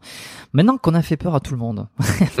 Clair. Qu'on a qu'on a qu'on a, a peut-être secoué un peu les esprits et se dire putain effectivement on est dans une dans un sacré pétrin. Euh, euh, et puis chacun doit peut-être réfléchir à sa propre situation, de quand il regarde Netflix, de son téléphone quand il est dans la file dans une file d'attente, euh, peut-être ne plus faire trop d'activités, puis être bien dans son canapé, tout ça. C'est bon, chacun est dans son est dans sa fragilité. Euh, maintenant, on va essayer de prendre le, problème, enfin pas le problème, mais de prendre le, le truc à bras le corps et de se dire euh, comment concrètement aujourd'hui on peut faire dans cette situation-là, à chacun, chacun d'entre nous, pour euh, se redonner une, une antifragilité. Euh, tu as parlé de froid, euh, et là on va revenir peut-être sur tes sujets qui sont de, de, de prédilection en termes de, de, de, de, de, transmission. Euh, c'est donc le froid, l'alimentation, le sport, euh, ce qui rejoint évidemment à ce moment-là. C'est pour ça que vous avez bien fait de rester jusque-là. Euh, la ligne éditoriale de ce podcast, qui est la compréhension du corps et au-delà de comment s'améliorer, puis comment comment être meilleur et, comment, comment se comprendre et, et, et bref, on a compris. Euh, qu'est-ce que tu proposes, toi, dans ce, dans ce grand système de fragilité pour rebasculer en antifragilité euh, à petite échelle, d'abord? Hmm. Tout ce qui vous conduira vers une sorte d'inconfort où vous voulez pas aller, en fait. C'est dans, il y a euh, une œuvre qui est plus, plus qu'un film, qui est vraiment une œuvre majeure qui s'appelle Star Wars. je dis ça sans rigoler. Euh, et dans Star Wars, il y a Maître Yoda euh, qui entraîne Luke sur sa, sur sa planète. Et, euh, et Luke, à un moment, il va aller dans une grotte. Il voit une grotte qui est noire, où il y a le côté obscur qui habite dans la grotte. Et, euh, et il demande à Yoda qu'est-ce qu'il y a dans la grotte? Et Yoda lui dit ce que tu y amèneras. Donc, dans l'inconfort, ce qui est beau, et en fait, la forme que ça prend, je m'en fiche un peu. Euh, que ce soit une prise de parole en public, que ce soit un bain froid, que ce soit du jeûne, euh, l'absence de nourriture, que ce soit un effort intense euh, dans une séance de sport, je m'en fiche un peu. Moi, ce qui me plaît, c'est que tous les masques tombent. Pour citer un autre film qui est plus qu'un film, qui est une école de la vie, Matrix, il y a un moment, il se bat, le héros Neo se bat le contre. Premier, hein. Alors, euh, alors je sais, je, pense que celui-là, c'est cette scène, elle est dans le 2, il est dans, dans le 2. Mais en fait, le 2 est très mal compris. Le 2 aussi est très très beau. Euh, le, le, le, maître lui dit, euh, euh il rencontre quelqu'un et le, maître lui dit, euh, euh, il veut le combattre tout de suite. Et, et Néo dit, mais non, mais je vous connais pas, je vais pas vous me battre contre vous, etc. Et lui il dit, si si, si tu veux connaître quelqu'un, combat-le. Et tous ceux qui ont fait des sports de combat, des arts martiaux, etc., vous savez très bien qu'à partir du moment où on met les gants avec quelqu'un, euh, tout d'un coup, la vraie personnalité de la personne en face se révèle. Dans un bain froid, un bain à zéro, à zéro degré, c'est pareil. Euh, moi, j'ai vu des grands gaillards pleurer, j'ai vu, euh, voilà, euh, ou au contraire des mamies qui te semblent toutes frêles rentrer dans la glace, easy peasy, euh, lemon squeezy, vraiment trop facile. voilà les vraies personnes se, révèlent dans l'inconfort. Le vivant ne s'exprime pas dans le confort, encore une fois. Donc pour moi, en fait, ce qui m'intéresse, évidemment, on peut parler de, de, à quel point ça va démultiplier les mitochondries dans les cellules, etc. On peut, on peut aller dans la physiologie, c'est passionnant. Mais alors le travail mental, euh, la, le cheminement mental, euh, vraiment d'une personne qui volontairement va se mettre dans l'inconfort pour aller se trouver elle-même, ça, ça me passionne et ça, je pense que ça rend résilient. Ça, ça, ça, cultive notre antifragilité au plus haut point. Parce qu'après, quand vous allez reprendre votre voiture, avec la, une personne devant vous va vous faire une queue de poisson, ça va vous passer très loin au-dessus de la tête. Euh, vous serez une sorte de, vous serez bulletproof quoi, comme disent les Américains. Vous serez euh, ouais bon, ouais ok, mais euh, pas plus quoi. Alors que si on connaît pas ces moments d'inconfort, si on si on les cultive pas, parce que encore une fois notre environnement naturel ne nous les propose plus, enfin notre environnement moderne ne nous les propose plus, euh, quand il nous arrive une tuile, on, est complètement décontenancé. Donc, euh, pour rentrer dans le concret, euh, clairement, les variations de température. Euh, ça cultiver au quotidien, la douche froide du matin, ça peut être tout simplement magique. Ça peut vous euh, remettre sur les rails, vous qui connaissez une grosse dépression en ce moment, voire un burn-out, euh, se mettre dans une routine, une discipline, se dire tous les matins, je vais faire une douche, allez, douche écossaise, pas froid parce que ça peut être un peu violent euh, euh, si je suis trop fatigué. Alors je vais faire du chaud-froid. Je vais alterner le chaud le froid et en fait je vais découvrir comment mon corps réagit face à l'inconfort du froid. Euh, ça peut être, bah, pensons uniquement à quel point le sport a changé des vies.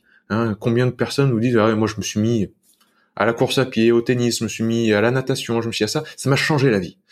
Combien de fois j'ai entendu ça dans ma vie? Ben oui, parce qu'on se découvre nous-mêmes euh, dans ce moment-là qu'on passe avec nous-mêmes dans, dans une sorte aussi de, de, de, recherche de l'effort, de goût de l'effort. Euh, même si ça pique, même si les, les muscles brûlent, euh, ben, on y retourne le lendemain parce qu'il y a un lien très ténu entre la douleur et la dopamine. Hein, la dopamine et, la sensation de plaisir euh, se tirent un petit peu la couverture l'un à l'autre. Hein. À chaque fois qu'il y a un pic de dopamine, il y a une réponse de douleur en, en regard ainsi de suite et ainsi de suite. Et on aime ça en fait, on aime cultiver ça. Euh, il y a, y, a, y a, tout un tas de choses. Hein. Il y a aussi les respirations, euh, l'art de respirer, les pranayama du yoga qui nous ont une enseigne, euh, l'art de, de, faire des apnées, l'art de faire des techniques de respiration plus ou moins intensives pour renforcer le système aussi. Non, pas seulement pour le relaxer, mais aussi pour le renforcer. Euh, et puis le jeûne, la, la, privation de nourriture qui est euh, sur un temps de 16 heures, euh, sur 24 heures, euh, sur 48 heures, voire plus, euh, qui est là un, plongeon abyssal dans son être, parce qu'il y a on coupe une grosse diversion qui est la nourriture. Donc, comme je parlais tout à l'heure de, de ce monde qui nous propose beaucoup de diversion là, si en plus vous faites exprès d'aller vous louer un petit chalet à la montagne et vous dites bon, je vais je vais pas utiliser les réseaux sociaux pendant cette semaine où je, je, veux juste me recentrer pendant ce 24 heures de jeûne je vais pas utiliser mon portable, etc. Eh ben, vous allez faire un, beau chemin qui peut changer une vie, hein, qui peut changer beaucoup de choses. Euh, voilà, il y a des il y a des outils qui sont concrets qui étaient utilisés en fait euh, in situ, sans le vouloir, par nos arrière-grands-parents, par nos ancêtres. Hein, L'absence de nourriture, la famine, ça arrivait sans qu'on le cherche, encore une fois par sérendipité. Euh, de nos jours, il faut qu'on mette en œuvre en fait des stratégies pour imiter l'environnement naturel. Euh, on était exposé à, à l'hiver. Moi, je me souviens quand j'allais euh, euh, chez les, les, les, cousins dans la famille euh, tout petit je me souviens de on dormait à la ferme et il y avait euh, un, un, de l'eau un bol d'eau dans la dans, dans la chambre. Et le matin quand on se réveillait on était en montagne. Ben, le bol d'eau était gelé. Je te raconte pas le froid qu'il y avait dans la chambre quoi. on était exposé à ça sans le chercher. De nos jours c'est plus rare et je pense que c'est voilà, c'est on, on l'a suffisamment dit de, précédemment, mais cette absence de volatilité dans l'environnement, risque de nous porter préjudice. Ok, on va revenir sur euh, certains d'entre eux de ces principes-là. Euh, pour m'arrêter 30 secondes sur le froid, c'est intéressant. On, va juste pour pour rester, euh, enfin pour plonger très légèrement dans la physiologie, dans ce qui se passe avec le froid, sans peut-être entrer dans dans le le, le, le, cycle de Krebs. enfin, c'est pas le cycle de Krebs, mais dans la mitochondrie, le truc. Bon, juste le fait d'être dans le froid euh, en quoi ça, en quoi ça renforce ou en, tout cas qu'est-ce qui se passe dans le corps euh, il, est, il, est, obligé de lutter, donc évidemment on lutte contre le froid. Euh, Est-ce que ça veut dire que ceux qui habitent euh, au Canada et je lève la main, l'hiver qui arrive, winter is coming ici, donc ça, va, ça va piquer pour ceux qui habitent en Norvège. Hein. Et je les ai pas encore vus. Euh, peut-être qu'ils se sont bien cachés, qu'ils vont finir par arriver. Euh, mais si on est dans ces pays-là, est-ce que ça veut dire que on est donc plus soumis au froid en hiver que dans des pays comme l'Afrique, par exemple, ou euh, l'Amérique du Sud, où pour le coup l'hiver, la neige, ils ont peut-être jamais connu, enfin peut-être, enfin sauf dans les montagnes. est-ce que c'est mieux Ça serait mieux Il vaudrait mieux vivre dans un pays froid Et parce que qu'est-ce qui se passe concrètement qui fait que on se renforce? Deux questions en une. Désolé. Ouais, il y a, y a, pas de mieux en fait. Ce qui est important, c'est euh, comment le corps ressent l'intensité en fait. Et euh, pour toi, comme pour ma grand-mère, c'est différent en fait. D'une personne à l'autre, ça va être très différent. Et l'hormèse en fait, ce, ce, processus de renforcement du corps qui est plus ou moins en fait euh, le, le terme physiologique de l'antifragilité. L'hormèse s'exprime par rapport sur, enfin, va se permettre surtout par le relâchage de la noradrénaline et de l'adrénaline. En fait, les neurotransmetteurs, les catécholamines, euh, les neurohormones qui euh, sont là pour le mmh. stress intense. Euh, donc, il faut en fait que, euh, il faut en quelque sorte choquer l'organisme. Voilà. Si tu vis au Canada, mais euh, dès que tu sors dehors, tu es avec trois paires de gants et une doudoune, en fait, l'entre-deux, euh, tu vas pas permettre à ton corps de réagir. C'est comme si tu mettais des œillères euh, il, il, va pas pouvoir réagir. Donc c'est, les vêtements qui vont affronter le froid et pas du tout ton corps qui va devoir s'y adapter.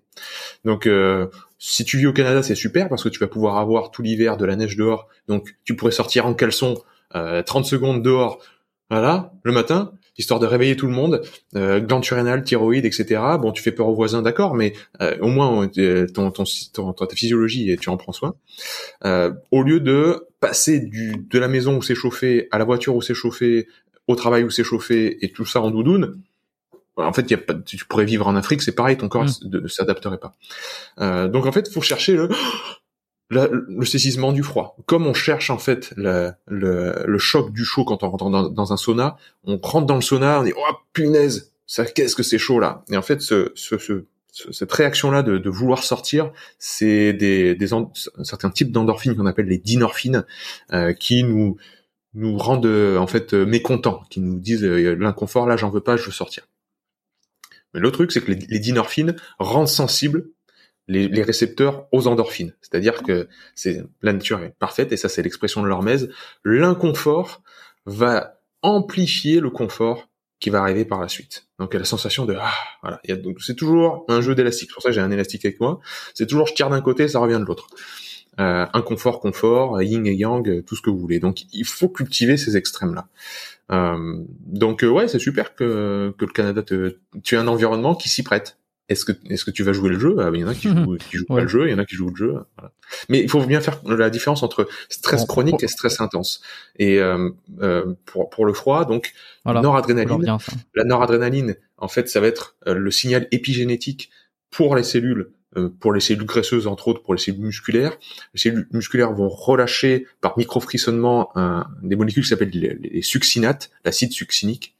Ça, au niveau des cellules graisseuses, bah, ça va faire démultiplier les mitochondries, c'est-à-dire les unités de production euh, dans euh, dans chacune des cellules, les unités de production d'énergie, qui le sous-produit en fait de la production d'énergie, c'est la chaleur. Donc comme on a froid, le corps a un très bon réflexe, c'est ah ben on a un truc qui fait de la chaleur. Au début, c'était pas designé pour ça, c'était designé pour l'énergie, créer de l'ATP. Mais vu que ça fait de la chaleur, ben on va en faire plein. Et ça, c'est l'expression de certains gènes, encore une fois médiés par la présence de noradrénaline, euh, l'UCP1 alpha, le PGC1 alpha, certains gènes dans nos cellules qui sont déjà là. Donc c'est encore une fois l'antifragilité.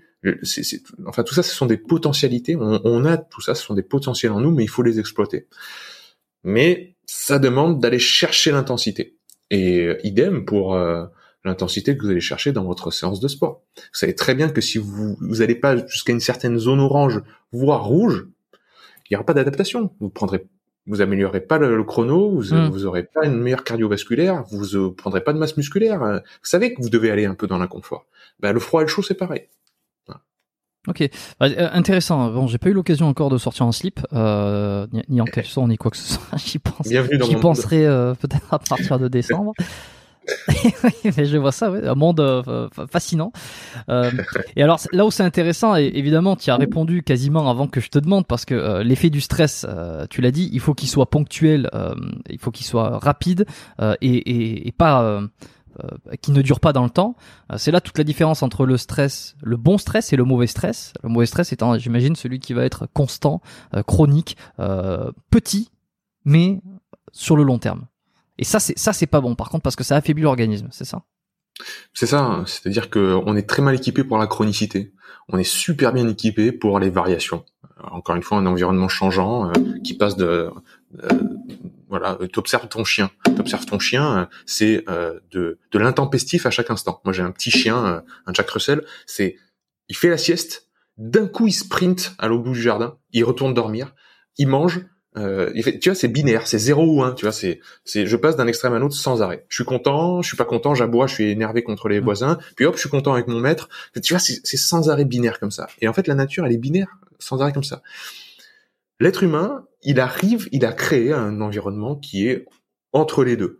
Et il a créé la chronicité, c'est-à-dire que normalement, on ne devait pas stresser de la même manière, c'est-à-dire on ne devait pas avoir des, euh, voilà, des agents stressants euh, chronique euh, de cette manière-là, de nos jours, bon ben le matin t'affrontes les embouteillages, le réveil, le patron, le travail, les soucis. Euh, après, en plus, tu vas faire du sport parce qu'il faut. Euh, tu te dis que c'est bon pour ta santé, donc tu vas, tu vas te remettre le couvert dans une intensité quelconque, etc.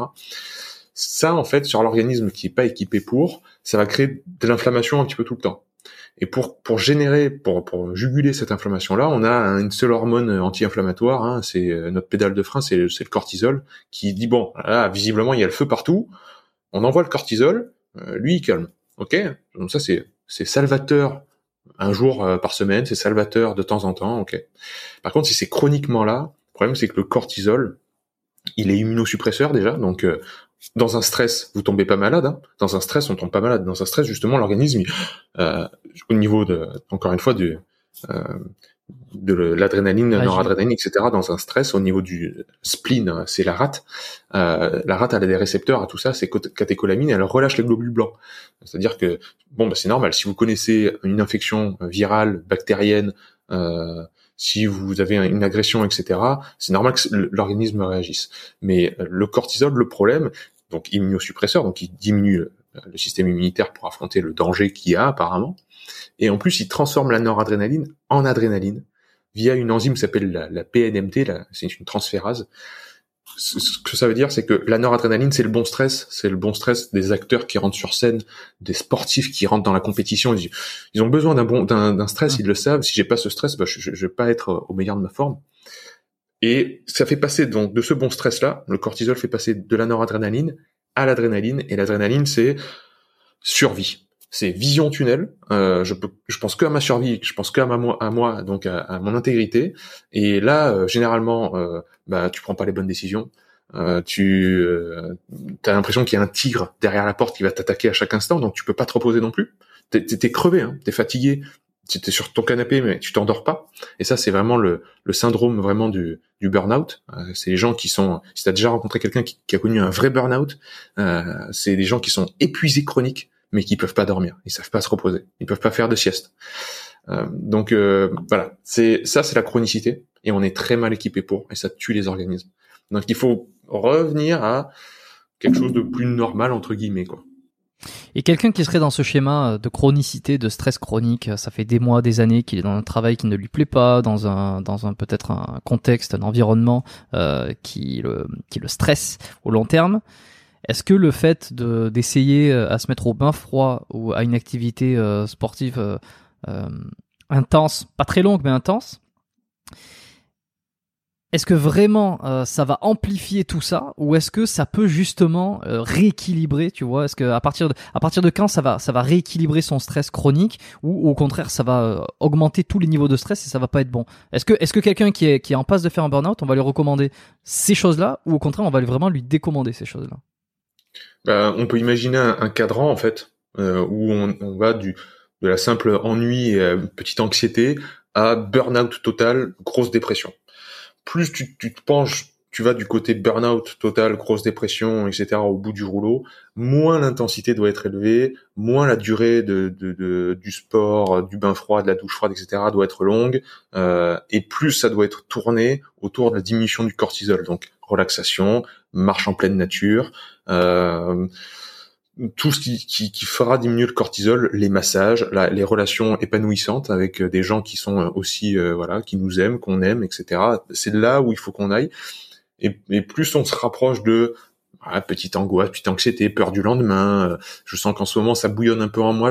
J'ai un truc, voilà, dans, mon ventre, je sens que dans mes tripes c'est pas terrible, tu vois. Je, suis pas très content dans mon boulot, je suis pas très content, etc. Euh, quand c'est un peu léger, on peut se permettre d'aller chercher de la stimulation parce qu'on a du répondant, on a une physiologie qui est encore bonne euh, au niveau, euh, j'aime pas trop ce terme, mais bonne santé. Euh, à mon avis, ça aussi, ça, ça mériterait d'être redéfini. Mais euh, en tout cas, on a du répondant, le, système nerveux est, est, résilient, donc il va pouvoir répondre. Donc voilà, tu peux être étalonné comme ça, mais c'est clair que plus la personne va être crevée au bout du rouleau, moins je vais l'inviter à faire un bain de glace. Je vais plutôt lui dire bon ponctuellement, les jours où tu te sens très bien, les jours où vraiment tu te lèves et tu sens que tu as de l'énergie, etc., fais-toi ce que tu aimes déjà. Euh, si le froid t'attire pas, n'y va pas. Si c'est plutôt le chaud, fais-toi un sauna. Euh, fais le sport que tu aimes. Euh, va pas te forcer à courir parce que alors que la course à pied, tu, tu supportes pas ça. Fais plutôt du tennis parce que c'est ton sport que tu aimes. Euh, voilà. On prend des grosses pincettes quand la personne est. Ouais. Et j'en ai accompagné quelques-uns qui étaient dans le burn-out. Il faut prendre des, vraiment accompagner individuellement euh, avec attention ces personnes-là, alors que si la personne elle te dit juste ouais en ce moment dans ma vie je sais pas je suis pas motivé etc machin. Là tu vas pouvoir lui dire vas-y la douche froide. Tous les matins tu vas voir ça va te changer la vie etc et la personne peut-être que c'était juste le déclic qui lui suffisait pour égayer sa journée se dire ah je suis capable de faire des trucs dingues et tout. Et puis ça ça va rentrer dans un cercle vertueux après où ben, elle prend les bonnes décisions. Elle a enfin la discussion qu'il fallait avec euh, euh, son conjoint ou sa conjointe. Enfin, ça peut débloquer certaines choses, hein, parce que tu joues vraiment sur des neurotransmetteurs et des hormones qui dictent euh, notre comportement euh, de manière globale. Donc plus on est dans le, plus on est proche de faire un, burn-out, plus on, va éviter, on va, on va plus être dans un, dans une recherche de détente, de relâchement, de relaxation, plutôt que d'une stimulation physique et mentale supplémentaire. Est-ce que tu as un avis sur la prostitution? J'aime ce genre de questions euh, comme ça qui tombent. Euh, un avis sur. Je, je, me suis dit tiens, euh, est-ce que est-ce que je fais une transition pour expliquer ma pensée ou alors est-ce que je lui pose la question et ensuite j'explique ma pensée? J'aime bien pas de transition. Tu vois, et ça c'est l'antifragilité, c'est pouvoir avoir du répondant comme ça. Et, et, comme généralement, je ne parle, je ne parle que, que de mon jardin, je teste, que de ce que je connais. Je ne connais pas ce monde-là, donc je je je, je, je, je, saurais pas trop me prononcer. Euh, moi, tout ce qui a servi l'être humain euh, me fait peur. Euh, donc, euh, à partir du moment où j'ai l'impression qu'une personne euh, est dans un, un, rouage et un système où elle n'est pas libre, j'ai plutôt tendance à être critique. donc, je regarde, je regarderai ça d'un œil assez négatif, bien que j'ai parfois, alors c'est vraiment un sujet auquel je ne suis pas du tout penché. Hein. Mais euh, bien que j'ai parfois entendu euh, de la part de, de prostituées des, euh, des, discours assez positifs sur une stabilité d'emploi, sur voilà des choses qui m'ont paru, tu vois, au prime abord assez choquantes, enfin étonnantes. donc je, je sais pas, peut-être qu'il y a une zone grise, peut-être qu'il y a des nuances à mettre dans des certaines réflexions et, et, mon regard en tout cas sur ça. Mais j'ai pas trop d'avis, je suis désolé.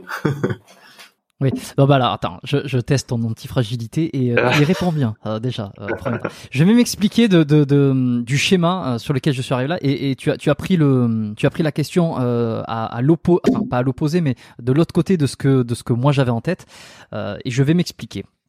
Donc, si on part du principe, quelqu'un qui serait dans un état de, de, de, stress absolu, qui serait dans un contexte peut-être où il a très peu de contact humain, mmh de contact physique, euh, de, de, de, d'affection également, euh, beaucoup de cortisol, travail, euh, stress, on a compris le délire. Et si je fais le point avec la prostitution, et je fais pas le, la prostitution qui va être illé enfin illégale, elle est illégale de toute façon en France, je crois, mais euh, qui va être négative où on va, où, évidemment il va y avoir des des des, des Mac, ou, je sais pas comment, des, mhm. des proxénètes qui vont euh, qui vont utiliser des réseaux, enfin qui vont utiliser des filles, qui vont les droguer, qui vont qui vont les forcer à faire des choses. Évidemment, si on parle de la prostitution légale entre guillemets, comme elle existe dans certains pays, euh, notamment euh, euh, les Pays-Bas, admettons, on connaît tous le, un petit peu à quoi ressemble le quartier rouge. Si vous ne savez pas, tapez sur Google, vous allez voir euh, ce que c'est. Puis il n'y a pas que là-bas. Hein. Mais où ce sont les filles qui décident en fait de elles-mêmes de leur propre gré de faire ce métier-là parce que, euh, enfin de faire en tout cas de ce métier, une partie de leur temps, elles consacrent une partie de leur temps à ça parce que ça rapporte, parce qu'elles aiment bien. Bon bref, en tout cas que c'est leur propre chef. donc il n'y a pas de côté, voilà. Est-ce que la prostitution dans ce cas-là ne serait pas euh, utile, euh, ne pourrait pas être recommandée euh, pour des personnes qui sont dans, le, manque total d'affection et de contact physique et qui sont dans un stress absolu? Et je vais aller encore plus loin, et puis euh, ça, peut être marrant, et qui pourrait être même conseillé et peut-être remboursé par une sécurité sociale pour le bien-être euh, de la personne en question, pour le relaxer. Parce qu'en fait, on a parlé, c'est pour ça j'ai fait le lien entre, t'as parlé des massages, t'as parlé du relâchement, et donc j'ai fait le lien entre le, la, la, prostitution qui pourrait être peu, hein, pour aller sur ce terrain-là. Ah, et, ben, il en fait ça. Mais, mais, mais, je te rassure, c'est une des premières fois que je pose cette question-là. Je pense que le thème de la prostitution euh, et de ouais et de ce qui tourne autour, ça a été abordé euh, dans l'épisode 37 avec Jean-Marie Corda, euh, qui est euh, bon euh, un acteur du milieu qui aujourd'hui s'éloigne un petit peu de ce secteur-là, mais qui est assez réputé pour ça puisque c'est un, un, acteur, acteur, réalisateur de films euh, X et, euh, et donc on, avait parlé de tout ça. C'est un épisode qui a divisé parce que évidemment il a plein de, euh, hmm. il, dit, plein de choses. bref, et donc j'en parle jamais. Et, et, et, alors oui, ça me vient en tête, mais rarement parce que sur plus de 100 épisodes, j'ai posé la question qu'une seule fois à un invité qui n'est pas de ce cercle, c'est toi. Mhm. donc ouais, je sais pas. Quel, qu'est-ce que t'en penses de tout ça? Est-ce que ça fait sens ou est-ce que je pars dans un délire totalement abrupt? Euh, ça me fait penser au, à l'approche japonaise. Euh, Dieu sait que j'aime le Japon et la culture japonaise. Pour y avoir vécu six ans, euh, vraiment, je suis amoureux de cette culture-là. Mais c'est quand on est amoureux de quelqu'un, on, on, on, sait aussi délimiter ses points faibles et ses défauts. Et on, on est aussi amoureux de ses défauts. ils ont l'approche, tu sais, avec la robotique c'est-à-dire remplacer les humains par des robots. Euh, beaucoup, il y a beaucoup de robotique là-bas, et euh, on a des, il y a des animaux mhm. de compagnie, des chiens robots, euh, il y a même des humains maintenant, humanoïdes, donc des, des, robots, etc. Et les Japonais étant animistes pour eux, donc c'est-à-dire que dans la pierre, l'animal, la, pierre, l'arbre a une personnalité, a une conscience. Euh, bah, ils arrivent à attacher beaucoup de sentiments et d'émotions aux robots et, et donc ils ils essayent de la population japonaise étant vieillissante et, euh, et décroissante, euh, ils essayent de pallier le manque de main d'œuvre et le manque de contact humain euh, par par les robots. Et moi, j'ai l'impression, enfin, de mon œil de français, ça me semble vraiment aberrant et, et je pense pas que ce soit une solution. Donc c'est un petit peu la même chose, c'est une approche très symptomatique, c'est-à-dire il y a un problème, il y a un symptôme, on règle le problème sans revenir à la cause. Et ça, euh, utiliser la prostitution pour régler les mmh. le manque de contact humain, je pense que ce serait le, le, même tort. Euh, ce serait non seulement sans doute au détriment euh, de, la, de la santé mentale et de juste de, du bien-être euh, des filles ou des hommes qui seraient euh, les prostituées, qui seraient exploités, je pense même s'ils sont consentants, même si c'est de leur propre chef, je pense qu'ils seraient quand même motivés par euh, l'argent ou quoi, et en fait, ils rechercheraient pas euh, leur, leur épanouissement, mais ils rechercheraient plutôt à, voilà le, matériel derrière ce type d'emploi. Euh, donc là, encore une fois, on règle pas le problème, on règle juste le, symptôme, et, euh, et, le problème restant toujours cette euh, cette dépendance à l'argent et du monde du monde matérialiste en fait, hein, qui qui vit, il est en train de vicier. je sais pas si si ça se dit, mais il, ça, ça, ça rend les, les, les rapports et les, les relations humaines très ouais viciés. Euh, donc euh, non, euh, je pense pas que ce soit une solution. Je pense que c'est la, même approche euh, symptomatique qu'on a qu'a l'homme moderne malheureusement. Hmm. Ok, bon, vous voyez, avec Pierre, on parle, on parle d'hormèse, on parle d'antifragilité, on parle aussi de prostitution, voilà. Bon, c'est de l'hormèse mentale. On va, on va parler maintenant un peu de sport et de et l'hormèse, ouais, l'hormèse mentale. Bon. Maintenant, on va basculer un peu sur la, le sport et, et, la musculation parce que la musculation et l'entraînement, on va dire l'entraînement musculaire, euh, de manière générale parce que ça peut être la muscu, ça peut être le crossfit, ça peut être euh, je sais pas le, le hit, euh, les choses où on va on va on va un petit peu stimuler son système à la fois cardiovasculaire et son, son système musculaire. Et si je m'arrête 30 secondes sur le bodybuilding, qui est, enfin le body et le, on va dire l'hypertrophie musculaire, qui est un des sujets phares de ce podcast, qui revient régulièrement, notamment avec des athlètes. J'ai reçu encore dernièrement Florian Poisson, qui est un bodybuilding pro, où voilà, c'était c'était toute la carrière d'un bodybuilder. Qu'est-ce qui se passe derrière? Qu'est-ce qui se passe à l'intérieur aussi? Et si je, moi, je m'arrête 30 secondes euh, sur ça euh, avec toi, l'hypertrophie musculaire, c'est par définition euh, l'adaptation absolue, c'est-à-dire un stimulus sur un muscle qui va le faire grossir pour pouvoir soulever plus lourd derrière. Est-ce que je me trompe? Est-ce que on déchire vraiment de la fibre musculaire qui par la suite va se reconstruire grâce à l'assimilation de protéines? Est-ce que tout ça c'est une connerie? C'est vrai? Voilà. C'est, ouais, c'est, tu as, tout à fait raison. C'est euh, euh, les extrêmes euh, vers lesquels tend l'homme moderne nous, renseigne énormément et nous, enseigne de très bonnes questions. C'est-à-dire que je, tu tous les effets, par exemple, de, de la testostérone dans le corps humain.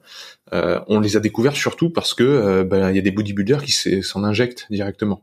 C'est-à-dire qu'on allait voir dans des extrêmes que que je vais jamais recommander à qui que ce soit, hein, parce que je pense que ça peut avoir des mauvais effets sur la santé, mais euh, les extrêmes nous ont donné des, de, voilà, de, très bonnes leçons, tout comme voilà le, passage d'un certain euh, passage très noir dans notre histoire de euh, bah, des différentes guerres.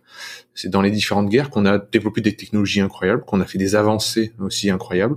Euh, bon, donc dans ces zones d'extrême, il y a énormément de leçons à tirer et euh, on apprend beaucoup de choses. L'hypertrophie, en fait, musculaire, c'est la définition même de notre loi de l'hormèse. C'est-à-dire, je vais à la salle, je pousse très fort de la fonte, je dors bien, je mange bien, le lendemain, il y a une surcompensation. Et en fait, l'hormèse, l'antifragilité, ce n'est qu'une histoire de redondance et de surcompensation. C'est-à-dire que la nature voulant euh, survivre et, pensant en termes de, de génération et d'espèces et d'évolution, elle essaie toujours de prévoir le prochain événement. Et elle se dit toujours que le prochain événement pourrait être supérieur à au pire événement qu'on a connu par le passé. Euh, c'est le, ce que Taleb appelle le, le, paradoxe, le paradoxe de Lucrèce. Lucrèce, euh, c'était donc le temps de la, de la Grèce antique, pensait que ça, la plus haute montagne du monde, c'était la plus haute montagne que lui il avait vue. Et il, il pouvait pas imaginer qu'il y ait un truc plus euh, grand que euh, sa propre observation. Et ça, c'est un paradoxe que dans la, qui n'est pas respecté par la nature. La nature, elle se dit j'ai connu A j'ai connu ouais B, et, et ben, je, je, prévois que plus tard, autant il y ait A plus 1 ou B plus 1. Et donc, je vais équiper le système au cas où. Et ça, c'est vraiment euh, notre hormèse et notre surcompensation. C'est-à-dire, là, j'ai fait du développé couché, j'ai fait huit fois 10 séries euh, à 100 kilos, euh, j'en sais rien. Je vais équiper le système pour que la prochaine fois, je puisse faire la même chose, les mêmes séries, mais avec 105 kilos. Et donc, je vais euh, améliorer la connexion cerveau-muscle, le système nerveux va mieux innerver mes, fibres musculaires, je vais augmenter le recrutement des, des motoneurones, je vais, si ça, ça sature, eh ben je vais faire une, une hypertrophie musculaire, je vais augmenter la taille, en fait, des fibres musculaires. Alors, tu disais, euh, qu'on fait vraiment des, des micro-déchirures, etc. Il y a toute une littérature. La personne à aller voir, c'est Andy Galpin. Hein. C'est A-N-D-Y-G-A-L-P-I-N. Andy Galpin, c'est la référence dans, au niveau des, des fibres musculaires. Il va vraiment, il fait de la il, va, il va disséquer les fibres musculaires, il va vous montrer à quoi ça ressemble, etc. Et qu'est-ce qui se passe quand, quand il y a l'hypertrophie qui arrive, notamment au niveau des, des cellules satellites qui se mettent à côté, qui, qui font voilà grossir le muscle, etc. Alors, il semblerait que euh, l'hypertrophie soit avant tout due au grossissement des fibres musculaires déjà existantes, plutôt qu'à la création de nouvelles fibres musculaires. Euh, bon, euh, peu importe en fait. Le truc, c'est que on peut cultiver la surcompensation si on cultive toutes les phases, toutes les bonnes phases de l'hormèse, c'est-à-dire la, juste stimulation, le juste repos, euh, c'est-à-dire la juste intégration. Et euh, dans l'intégration, j'inclus mmh. le sommeil, l'alimentation, euh, les taux de cortisol dans, dans les clous, c'est-à-dire pas trop haut, pas trop bas, etc. Et en fait, une hygiène de vie qui est qui est bonne. c'est-à-dire que pour moi, la, on, on oppose souvent la pleine santé et la performance. C'est-à-dire, tu peux pas être en santé et être numéro un mondial de, ton, de ton, ta pratique sportive. Mmh. moi, je, je, pense que la pleine mmh. santé, mène vers la performance, mais que la recherche de performance ne mène pas forcément à la pleine santé. Voilà, ça c'est c'est ma vision des choses. Voilà. Donc euh, voilà pour l'hypertrophie musculaire, oui, c'est l'expression même de, de, de, la surcompensation de, de l'hormèse, ouais. Hum, c'est ça qui est intéressant, c'est peut-être pour ça euh, que ça, ça me ça m'intéresse autant aussi, tu vois.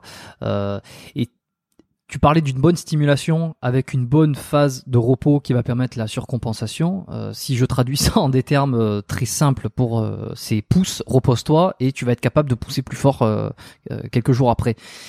Comment on fait pour savoir? Parce que c'est ça aussi le truc, c'est que au début on progresse vite, que ça soit dans n'importe quelle activité, mais c'est vrai que tous, tous, les pratiquants de musculation et de, de sport un peu technique aussi, euh, ça rend compte, c'est que dans les premiers mois, il y a une marge de progression qui est assez énorme, euh, et puis on commence à arriver sur un plateau, et là on se pose toutes les questions du monde. Est-ce que je fais bien? Est-ce que je fais pas bien? Qu'est-ce que je devrais changer? Comment je devrais le, le changer? Si on reste grosso, euh, grosso merdo, euh, comment on fait pour savoir si on a la bonne stimulation et le bon repos d'une manière générale?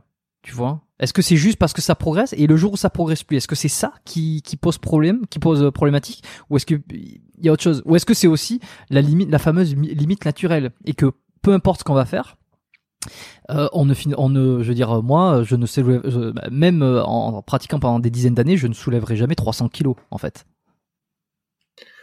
Ouais, c'est euh, les questions existentielles des, des, amoureux du sport, je pense. Euh, T'as bien raison de les poser, et je me les pose aussi. Hein. Euh, alors la, limite naturelle, je pense qu'elle existe, et je pense aussi qu'on est très loin de la, de la connaître. Euh, il suffit de d'observer euh, des gens comme David Goggins, euh, des gens qui aiment aller se surpasser euh, mille fois et, euh, et qui ont qui, qui, cultivent en fait le, le dépassement de, de soi. Euh, c'est pas Scott Jurek, mais il y a un, je sais plus celui qui fait des, des trails en montagne pas possible, qui a qui a monté sans assistance d'oxygène d'affilée huit fois l'Everest ou sept fois l'Everest. Enfin un truc c'est inhumain quoi. Bon, euh, moi je suis adepte de la méthode Wim Hof aussi. Euh, mon meilleur ami, c'est mon meilleur ami. L'un de mes amis, c'est euh, Leonardo Pelagotti, qui est le, premier instructeur dont j'ai préfacé son livre. la méthode Wim Hof, c'est une méthode fabuleuse, inspirée donc de notre cher Wim Hof, qui a 21 entrées au Guinness Book des records, qui voilà. J'ai été formé par Maurice Dobar, un, un petit vieux de 90 balais qui se baignait dans son lac gelé et qui te regardait en sifflotant, euh, rentrer dans, dans l'eau gelée comme ça au milieu de la glace, pour lui c'était de la rigolade. Je pense que le potentiel humain hmm. euh, a des limites qui sont très très très très loin. Hein, ça c'est clair et que sans doute on ne les connaît pas encore.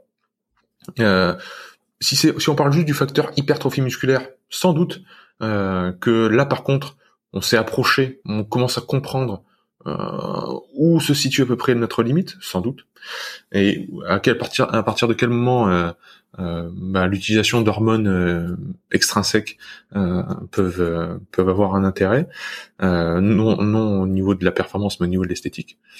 Au-delà de ça, c'est difficile de, répondre à tout ça. Franchement, c'est des questions aussi que je me pose mmh, régulièrement. je suis désolé. T'excuses pas surtout. Non, non. Euh... ouais, euh... je, je, ouais, je pense que on est, euh... euh, il y a des réflexions qui me viennent souvent. C'est euh, est-ce que euh, dans un environnement naturel, on allait, on avait ces, ces, ces, ces, capacités physiques qui étaient bien plus développées qu'actuellement? C'est-à-dire que toutes les mises en œuvre qu'on fait actuellement de manière moderne pour s'entraîner, pour nous renforcer, pour peu importe. si on était à l'époque vraiment des hommes des cavernes, euh, est-ce que ces, ces facultés-là étaient pas déjà là? Et, euh, et apparemment, apparemment, elles étaient déjà là et même euh, il y, a, y, a, eu des, des, traces qui ont été retrouvées en, en Australie ou des traces de pas en fait qui ont été analysées d'un d'un de nos ancêtres en fait. Euh, alors je sais plus si c'était l'Australopithèque ou quoi que ce soit. Et en fait, en mesurant l'empreinte de pas et la distance entre les pas, ils ont évalué que euh, cet individu donc courait donc sur ses deux jambes plus vite que Shane Bolt et, euh, et sur une distance incroyable. Et dans, sur un terrain, donc euh, pas avec les dernières Nike, sur un terrain qui était boueux, euh, tu vois, un truc comme ça. Hmm. Alors que sans doute, il, il s'entraînait pas, il faisait pas des fractionnés, il hmm. pensait pas à sa bouffe, il pensait pas à combien d'heures il dormait, euh, à optimiser son sommeil avec des trucs euh, pour mesurer les sommeils profonds, REM, etc. Enfin, il, il pensait pas à tout ça. Donc Est-ce qu'on se fait pas plus, c'est, c'est aussi, ça aussi Taleb en parle, est-ce qu'on se fait pas plus de mal avec euh, nos petites habitudes modernes dont on se rend pas compte, en fait, notre petit confort moderne, le fait que je sois assis là sur une chaise, etc. Euh, est-ce qu'on on, on, se tire pas plus en arrière notre nos capacités physiques que si on était livré à nous-mêmes dans la nature en mode survie? Euh, voilà, tout ça, je, je, je, franchement, je saurais pas te répondre. Les capacités, les limites du corps, Hein, et, de, et du mental. Euh, il y a un powerlifter. Pardon, je t'en prie. Non, non, non, non, vas-y, vas-y, termine parce que il y a un problème. Ça, sent l'anecdote ou, euh, ou le, le, le, ouais, non, c'est euh, c'est un powerlifter dont parle Pavel Tsatsouline. Pavel Tsatsouline, c'est celui qui a qui a introduit le kettlebell en Occident, enfin qui a qui l'a popularisé en tout cas. Et Pavel, il parle de, c'est un super monsieur, euh, grande gueule, euh, super intéressant. Il parle de du powerlifter qui a écrit le, le bouquin qui s'appelle Psych, P-S-Y-C-H, dont je, je retrouve plus le nom de, de ce powerlifter. Mais bref, ce type commence le powerlifting. Donc powerlifting, c'est vraiment soulever la, la, charge la plus lourde euh, avec un minimum de poids de corps, quoi. Euh, et donc il y a trois épreuves, il y a le, il y a le développé couché, le squat et le soulevé de terre. Et, euh, et, ce type commence très tard. Euh, là où euh, les champions ont commencé dans leur quinzaine, voire leur, vingtaine, lui il commence à 25 ou voire 30 ans ou même plus. Je sais plus s'il commence pas à 30 ans. Ouais. Il commence, il est tout frêle, tout le monde fout de sa gueule. Et en fait, il se rend compte que toutes les méthodes d'optimisation de la performance de ses collègues se reposent sur les mêmes facteurs, c'est-à-dire l'alimentation, le plan de l'organisation de, des séances, les charges, le sommeil, tout le monde joue en fait les, les, mêmes facteurs, donc il va pas avoir, il va jamais avoir d'avantage là-dessus. Par contre, il y a un facteur que personne ne regarde, c'est le mental. Et lui, il se crée des imageries mentales, des euh, euh, des mantras, des trucs qu'il répète, etc. Et il, il, fait, il joue presque que sur ça. Et il bat tout le monde. C'est-à-dire qu'il bat des records. Il est, je sais plus s'il est pas à, 60 kilos, voire moins de poids de corps. Il fait des squats à, à plus de 200 ou voire 300 kilos. il y a une vieille vidéo qui traîne de lui sur Internet euh, où il est tout petit, gringalé comme ça, et il soulève, il fait un squat pas possible. Euh, et, les gens qui l'observent, comment tu dis qu'il s'appelle? Eh ben justement, je retrouve plus son nom, mais son bouquin s'appelle Psych, P-S-Y-C-H. Euh, et euh, les gens qui l'observent euh, parlent de, de, sa préparation et des, des, des moments de, de compétition. Il, il disait euh, euh, que juste avant, tu sais, euh, en haltérophilie et en powerlifting, on, on t'appelle, tu montes sur, les, sur la, plateforme et tu, tu, tu, fais, ta barre. Et lui, il dormait, il pionçait jusqu'à deux minutes avant, alors que tout le monde, bah, les autres, ils s'échauffent, ils restent chauds, et ils veulent garder euh, le, corps chaud, etc. Lui, il dormait, il dormait entre les, les répétitions, jusqu'au tout dernier moment. Et les gens disaient, au fur et à mesure où il se rapprochait de l'estrade, on avait l'impression que ses muscles grossissaient. Et lui, il raconte qu'il se, il se galvanisait de l'intérieur, il se répétait des trucs, il avait des visualisations par la respiration aussi. Et après, il, il envoyait, il savait parfaitement passer de 0 à 100, c'est-à-dire passer de je ne, je ne recrute rien de ma physiologie à je recrute l'entièreté de ma masse musculaire par mon système nerveux, etc. Ça, je pense, de ce que ce domaine-là, qui me passionne énormément quand je suis dans le froid, quand je suis dans, dans etc. Je pense que c'est une voie très peu exploitée à haut niveau et pour accompagner des sportifs de haut niveau, voire de très haut niveau euh, dans différents sports, l'aspect mental est très très très très Mm. peu utilisé. Mais alors très peu. Euh, ça commence à être défriché et je passe un gros coucou au, euh, au, au couple des Tifounés qui, a- qui, qui accompagne des grands sportifs comme euh, Gaston au tennis et euh, l'équipe, d'aviron en France. Euh, voilà, moi j'accompagne Pierre Bordeaux, euh, des- euh, un futur espoir, enfin un espoir qui sera sans doute à Paris 2024 pour le 10 km. Euh, tout ça c'est nouveau dans le, dans le haut niveau, l'aspect mental. C'est très demandé et c'est très bien. Et je pense qu'on on peut avoir des belles surprises euh, bientôt à ce niveau-là. Euh, Jude Judd euh, Biasiotto, qui est le l'auteur de, de, de Psyche, Ok. Je crois que c'est ça. Hein. Et puis lorsque j'ai tapé Jude, alors G-U-D-D Biasiotto, je, je laisserai en, en description dans les notes hein, de l'épisode pour ceux qui veulent le voir. Alors il y a, il y a sa vidéo où il fait un squat à 600 livres, je crois. Hein. C'est, je sais pas si c'est ça dont 300 tu, euh, dont tu parlais. Ouais, ouais, ouais, bah oui, c'est ça. Ouais. Ouais, c'est qui dure 50 secondes. Je laisserai. Euh, j'ai pas regardé la vidéo, mais euh, je la mettrai dans les, les- la description là si c'est la bonne. Euh, effectivement, c'est impressionnant. Alors bon, intéressant tout ça euh, sur euh, la limite naturelle, sur ce qu'on est capable de faire, tout ça. Bon, on, on verra à l'avenir hein, ce que ça va donner, et puis avec les recherches aussi, si le mental va permettre de débloquer beaucoup de choses, comme tu l'as dit, le, la- tout la- l'aspect psychologique. Euh, néanmoins.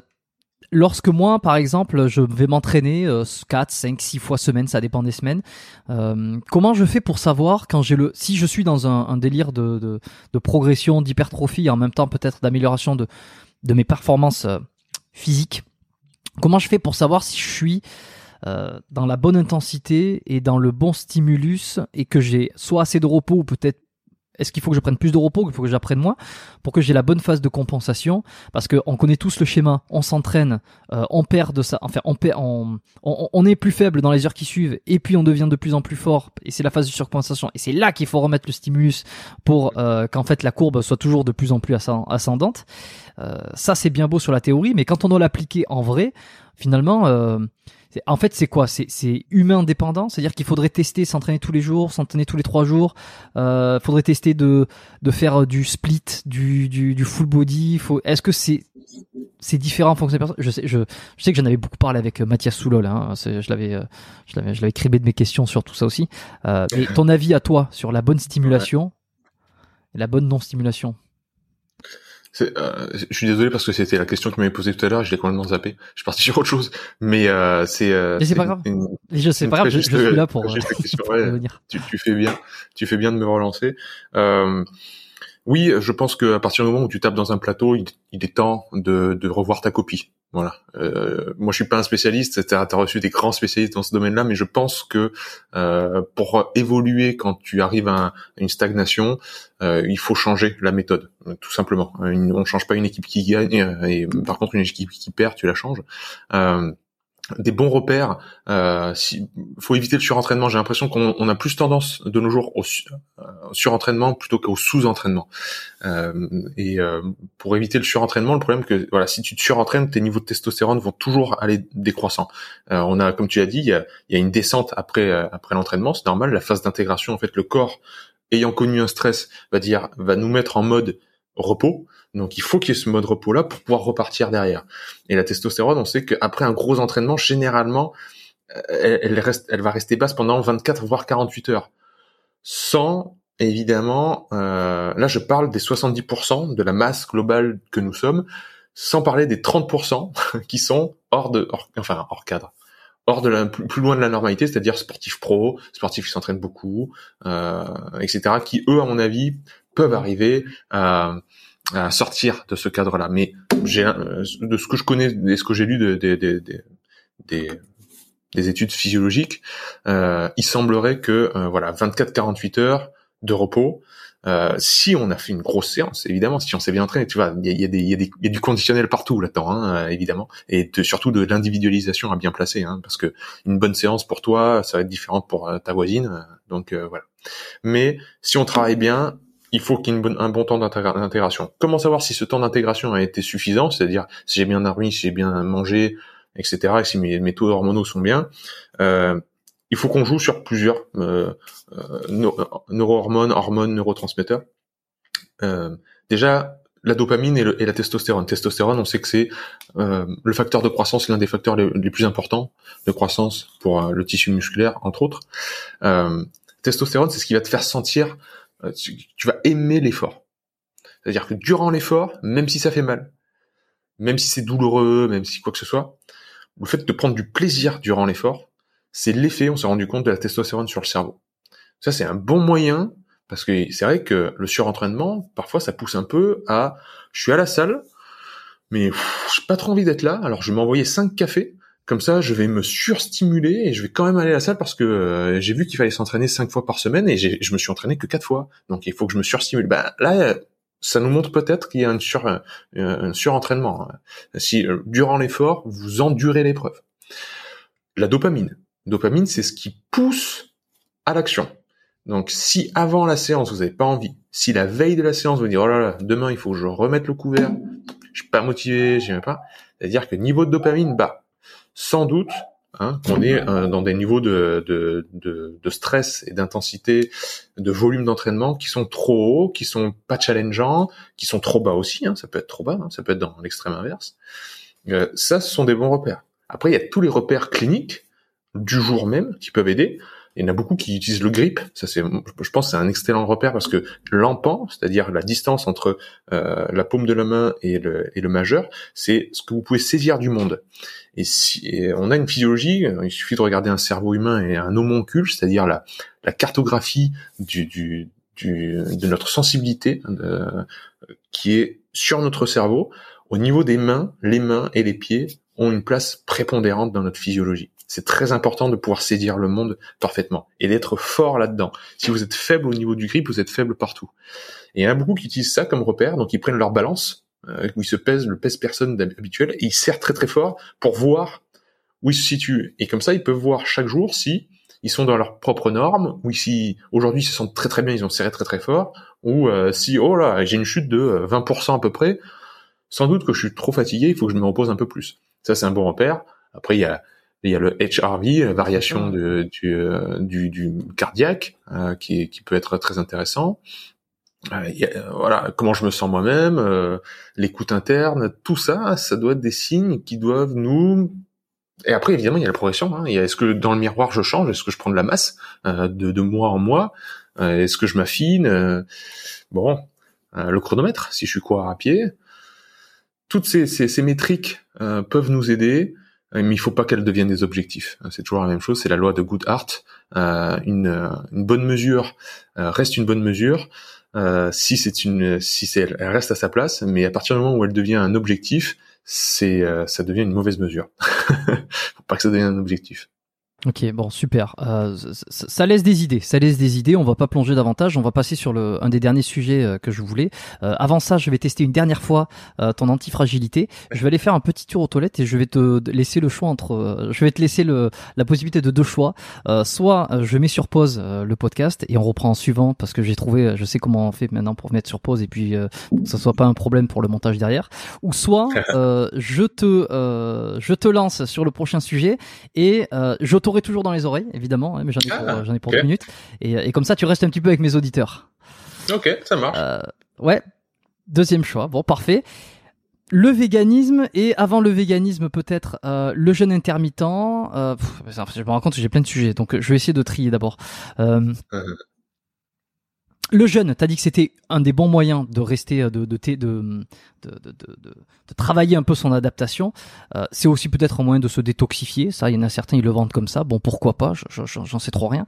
Euh, Est-ce que le jeûne intermittent, c'est un moyen plus facile de faire du jeûne et donc d'être dans le vrai, ou est-ce que c'est une, une, une, une façon euh, de, de, de, faire de la pu, enfin de de faire du marketing pour le jeune alors que c'est pas du tout aussi efficace. Est-ce qu'il faudrait être un jeune intermittent? Est-ce que c'est une connerie J'ai vu Michael Gundy la dernière fois, il a fait, il a posté, c'était très drôle. C'est il chambre. Hein. Euh, il avait posté sur Instagram une photo euh, de, de deux euh, personnes avec des costumes d'obèses. Avec, il était, il était avec, euh, il posait en photo et puis en description il avait écrit deux adeptes du jeûne intermittent. ce qui m'a, ce qui m'a fait rire. Quel est ton avis là-dessus? Je te laisse un petit peu en discuter avec, enfin avec mes auditeurs. J'étais dans les oreilles donc je reviens dans deux minutes. Ça marche. Bon, toi tu nous as dans les oreilles, mais j'espère que nous on t'a pas dans les oreilles parce que sinon on va avoir un sacré, euh, un sacré bruitage. Non, je rigole. Euh, jeune intermittent. Oh, pas, le micro est là. jeune intermittent, c'est euh, c'est très en vogue évidemment et évidemment il y a beaucoup de marketing derrière. Euh, donc il faut faire attention à pas tomber euh, dans, dans le panneau. Mais tout comme je pense qu'il y a beaucoup de marketing dans euh, dans toutes les tendances, en fait, on essaie toujours de nous vendre quelque chose, que ce soit dans les compléments alimentaires, dans les supplémentations, dans que sais-je, dans le sport, dans le monde du fitness. on essaye de nous vendre une méthode, on essaye de nous vendre un produit. Donc le jeu intermittent, il échappe pas à cette règle-là. Hein. Il, y a, il y a du commerce derrière et c'est voilà, je, je, je, je, ne le cache pas du tout. Par contre, pour moi, la raréfaction de nourriture, l'absence de nourriture pendant des longues plages horaires, c'est au même titre que euh, l'exposition au chaud et au froid, euh, qu'à l'exercice physique, etc. Ça devrait faire partie de notre quotidien parce que quand on étudie la physiologie, on se rend compte qu'on est très bien équipé pour ça. C'est-à-dire qu'en absence de, de, nourriture, on, est très bien équipé pour euh, réguler la glycémie sanguine, aller taper dans les stocks de glycogène et de graisse. Euh, tout ça, la nature avait prévu. Et si la nature l'avait prévu, moi, ça me rassure. Donc euh, voilà, je, je pense qu'il y a euh, il y a de la pertinence à le faire. Mmh. Euh, est-ce que c'est adapté pour tout le monde? Non. Est-ce que ça peut être au détriment de la santé d'une personne? Oui, bien entendu, si c'est mal fait. Si ce jeûne intermittent provoque un stress sur l'organisme qui va augmenter les niveaux de cortisol, on va rentrer en phase de résistance et là, ce sera encore plus pernicieux que si euh, on mangeait et qu'on stabilisait la glycémie par les repas. Euh, si on est dans une recherche de construction musculaire, on est, on est bodybuilder, peut-être que le jeûne intermittent ne sera pas indiqué. Euh, je sais qu'il y a des bodybuilders qui pratiquent le jeûne intermittent, mais parce que c'est adapté. Euh, et il y a, pour citer un, un, grand monsieur, deux grands monsieur d'ailleurs, euh, euh, qui sont Alexandre Astier et, euh, et, Louis de Funès. Alexandre Astier, il parlait de Louis de Funès en disant, Louis de Funès, il nous a laissé un héritage, c'est que il était extravagant. Il était, euh, il faisait des blagues partout. C'était toujours gros, hmm. mais c'était jamais trop. C'était toujours juste. Même s'il est dans l'extravagance tout le temps, c'était juste. Et en fait, les, ce qui nous a laissé comme héritage de Louis de Funès, c'est que les, les, les notions de trop ou de pas assez, ça n'existe pas. Il n'y a que le juste qui compte. Est-ce que c'est adapté ou pas? Est-ce que c'est juste ou pas? Et je pense que pour beaucoup de personnes, le jeûne intermittent, c'est juste. L'absence de nourriture sur 16 heures, par exemple, ne pas manger le, de petit déjeuner le matin, leur fait beaucoup de bien. Et pour d'autres personnes, par contre, elles endurent le jeûne intermittent. C'est-à-dire que tous les matins, elles se réveillent, elles disent vivement midi que je puisse bouffer. Et elles vont regarder leur montre toute la matinée, dans une angoisse pas possible et une... Euh, voilà, euh, vraiment un état nerveux vraiment mauvais.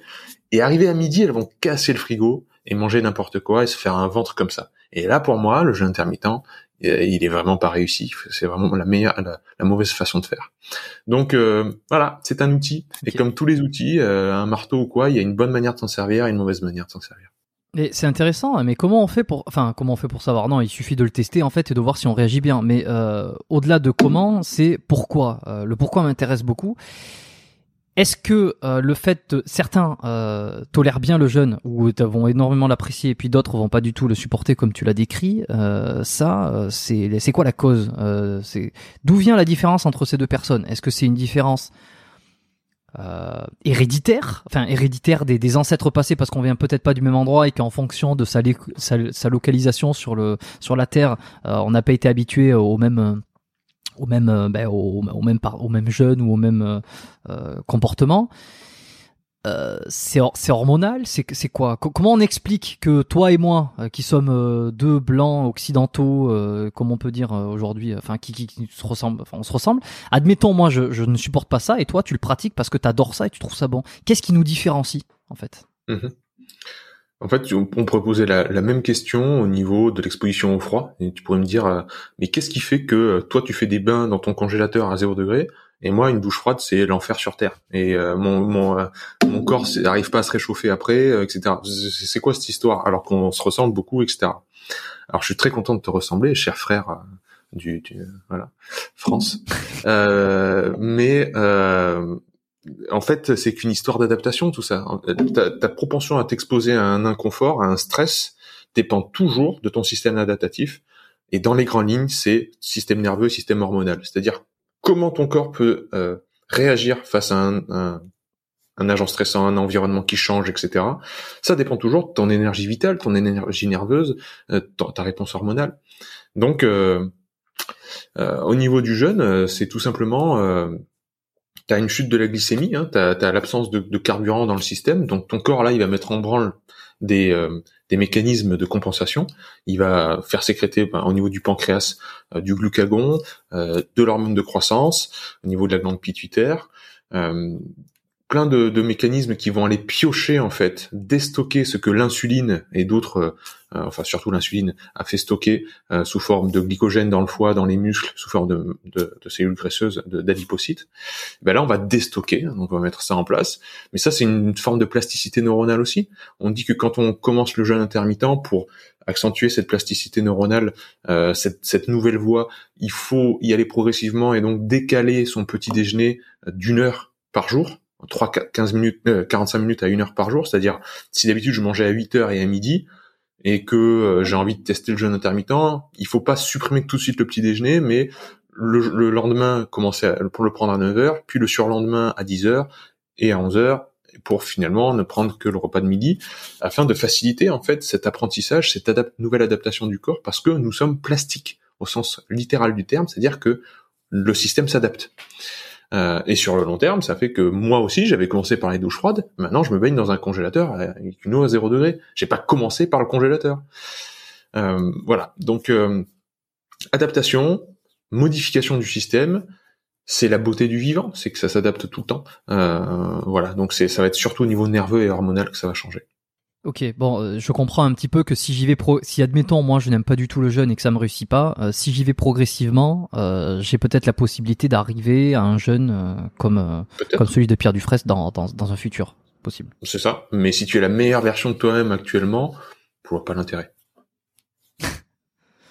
Bon, je pense que j'ai encore un peu de marge, même si, euh, même si euh, je suis, je suis déjà. Mais oui, il faut tester. C'est ça qui est beau. C'est tester des choses inattendues. Euh, si ça t'appelle, moi, vraiment, je, suis pour le jeune hmm. sans raison le jeûne qui appelle, juste comme ça.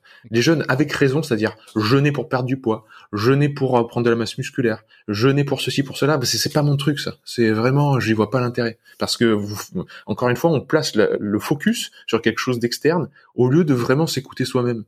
J'aime les gens qui me disent, euh, là, je mange, je mange pas, je jeûne parce que j'ai pas faim, j'ai pas envie de manger, point barre. Et bien ça, ça me va très bien, tu vois. Les véganes sont-ils fragiles du fait qu'ils ne mangent plus de viande, plus de produits d'origine animaux et qu'ils perdent euh, leur façon à s'adapter à ce type d'alimentation? Est-ce que si un jour euh, euh, il y, a une, y a une guerre nucléaire, j'en sais rien, et que les végétaux meurent et qu'on ne doit se nourrir que de d'animaux, ils ne pourront pas survivre? J'exagère, je grossis le trait au maximum, mais en fait la question elle est ton avis sur le véganisme en fait. Est-ce qu'ils sont plus fragiles ou ils sont moins fragiles que les omnivores? Je pense pas qu'il y ait une fragilité. Euh, non, euh, ce qui est certain, c'est qu'au niveau du microbiote, plus tu, ra tu, tu en fait, tu, raccourcis ta plage alimentaire au niveau de la diversification. Euh, c'est-à-dire tu manges que produits animaux ou que végétaux ou que euh, cétogène, donc que gras, etc. Chaque fois que tu vas faire des choix comme ça, euh, extrêmes et élitistes, enfin qui vont euh, réductionnistes, euh, tu vas favoriser une souche bactérienne et des souches virales dans et, et d'autres vont foutre le camp parce qu'elles sont plus voilà en adéquation avec ce que tu leur donnes. Donc le jour où tu vas remanger quelque chose que tu as évincé depuis longtemps, ton microbiote sera pas prêt. Donc là, sans doute qu'au niveau digestion, ça va moins bien se passer. Encore une fois, nous sommes plastiques, donc on s'adapte. Donc tu lui proposes un environnement qui est fait que de végétaux, ton microbiote, et même au niveau cellulaire, ça va s'adapter. Et si cinq ans plus tard, tu décides de manger de la viande, bon ben là, personne n'est prêt, quoi. On, est, on était en train de bricoler un truc, d'un coup tu nous demandes de faire quelque chose, bon ben on n'était pas prêt.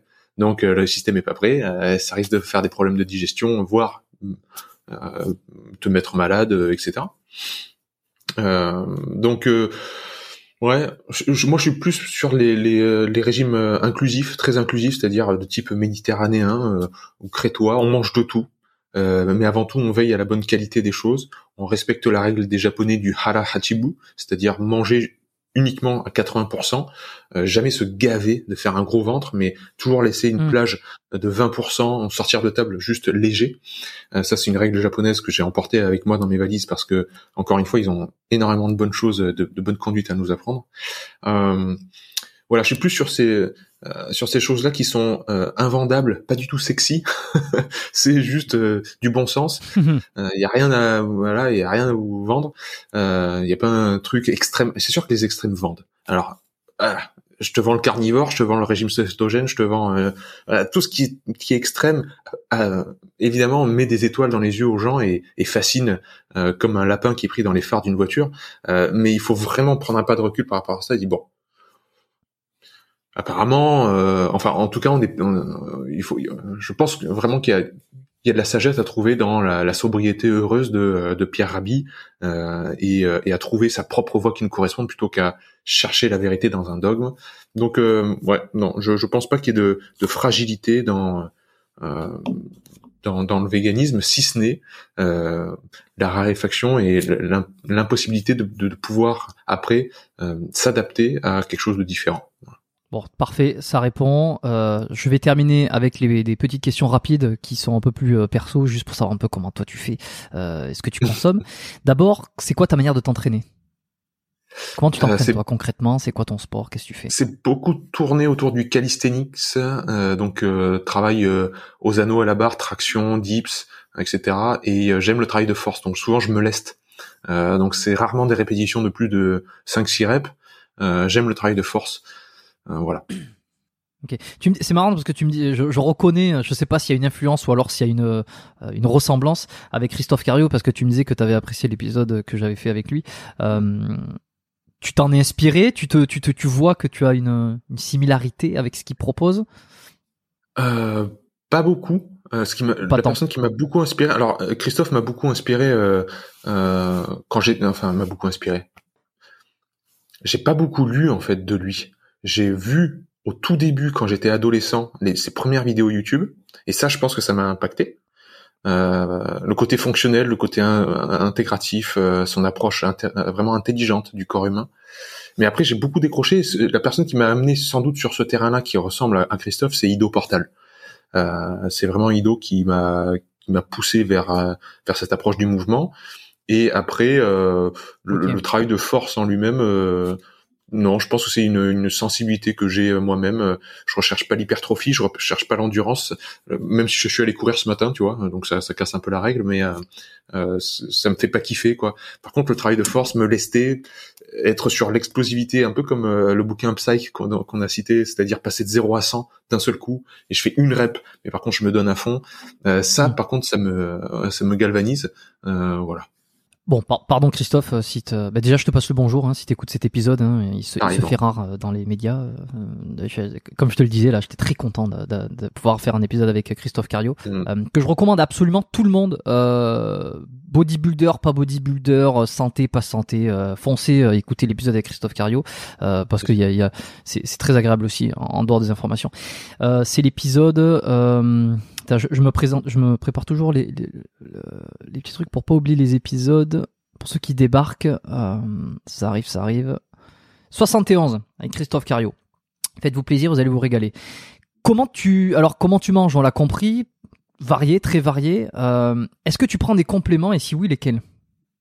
Non, je ne prends pas de compléments. Non. Ah ben ça c'est rare. bon. bon. En fait, j'aime tellement la bouffe que euh, je vois pas pourquoi je vais prendre un truc qui a pas de goût quoi.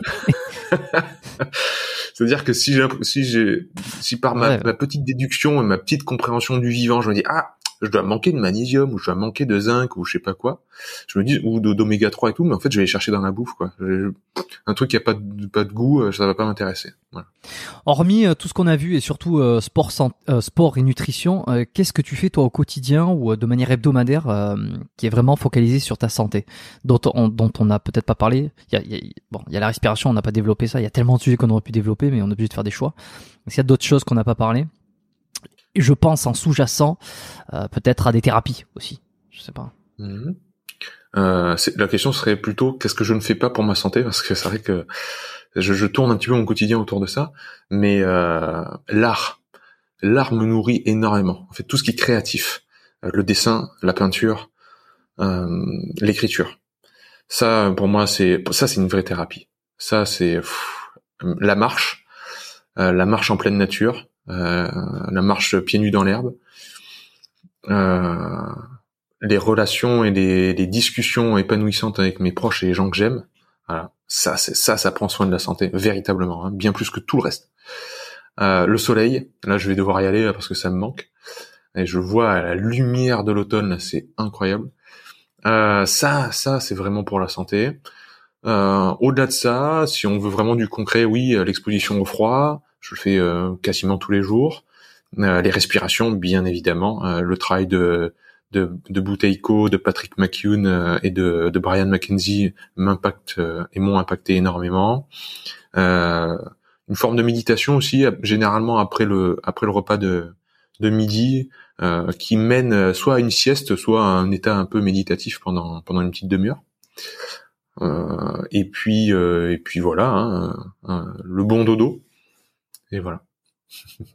si on pouvait revenir à l'âge de tes 20 ans, il y a 14 ans en arrière, si j'ai bien euh, retenu ton âge qui est de 34 ans aujourd'hui, quel est le meilleur conseil euh, que tu aurais eu besoin d'entendre dans ta vingtaine? Hmm. euh, Profite, profite de l'extérieur, plus. Parce que là, 20 ans, ça veut dire que je partais au Japon. et j'ai quand même J'aurais dû plus sortir, j'aurais dû plus marcher, j'aurais dû plus vagabonder à droite à gauche pour profiter de, euh, ma vie étudiante au Japon. Euh, ça, je le pense. Euh, après, non, après, je ne veux surtout pas influencer quoi que ce soit parce que ce sont nos, nos épreuves et nos défauts qui nous définissent. Euh, je remercie euh, l'univers de, de ça va c'est bizarre ce que je vais dire. Hein. Je remercie l'univers de m'avoir fait perdre mon père, de m'avoir fait perdre ma tante, euh, parce qu'en fait c'est, il y a rien qui nous donne plus de sens à notre vie que la mort. Et la mort des proches, ça peut être aussi des grandes leçons et nous faire avancer si on sait en prendre conscience. Et donc je remercie tous mes proches pour leurs défauts, euh, voilà, ma mère, ma sœur, mon, frère, ils ont des gros défauts et je les aime pour ça et c'est ce qui m'inspire le plus. Comme le disait Bismarck, euh, euh, les gens intelligents s'inspirent des erreurs des autres. Donc il faut aussi s'inspirer de ses propres erreurs et c'est nos propres erreurs. On a bien compris au bout de deux heures, je pense, l'antifragilité. c'est les épreuves et nos erreurs qui nous qui nous forment. Mmh. Et, euh, et, quelle épreuve de perdre un proche. Quelle épreuve de perdre un proche. Je vois tout ce que ça m'a amené en termes de réflexion sur moi-même et euh, d'accomplissement et de parcours personnel.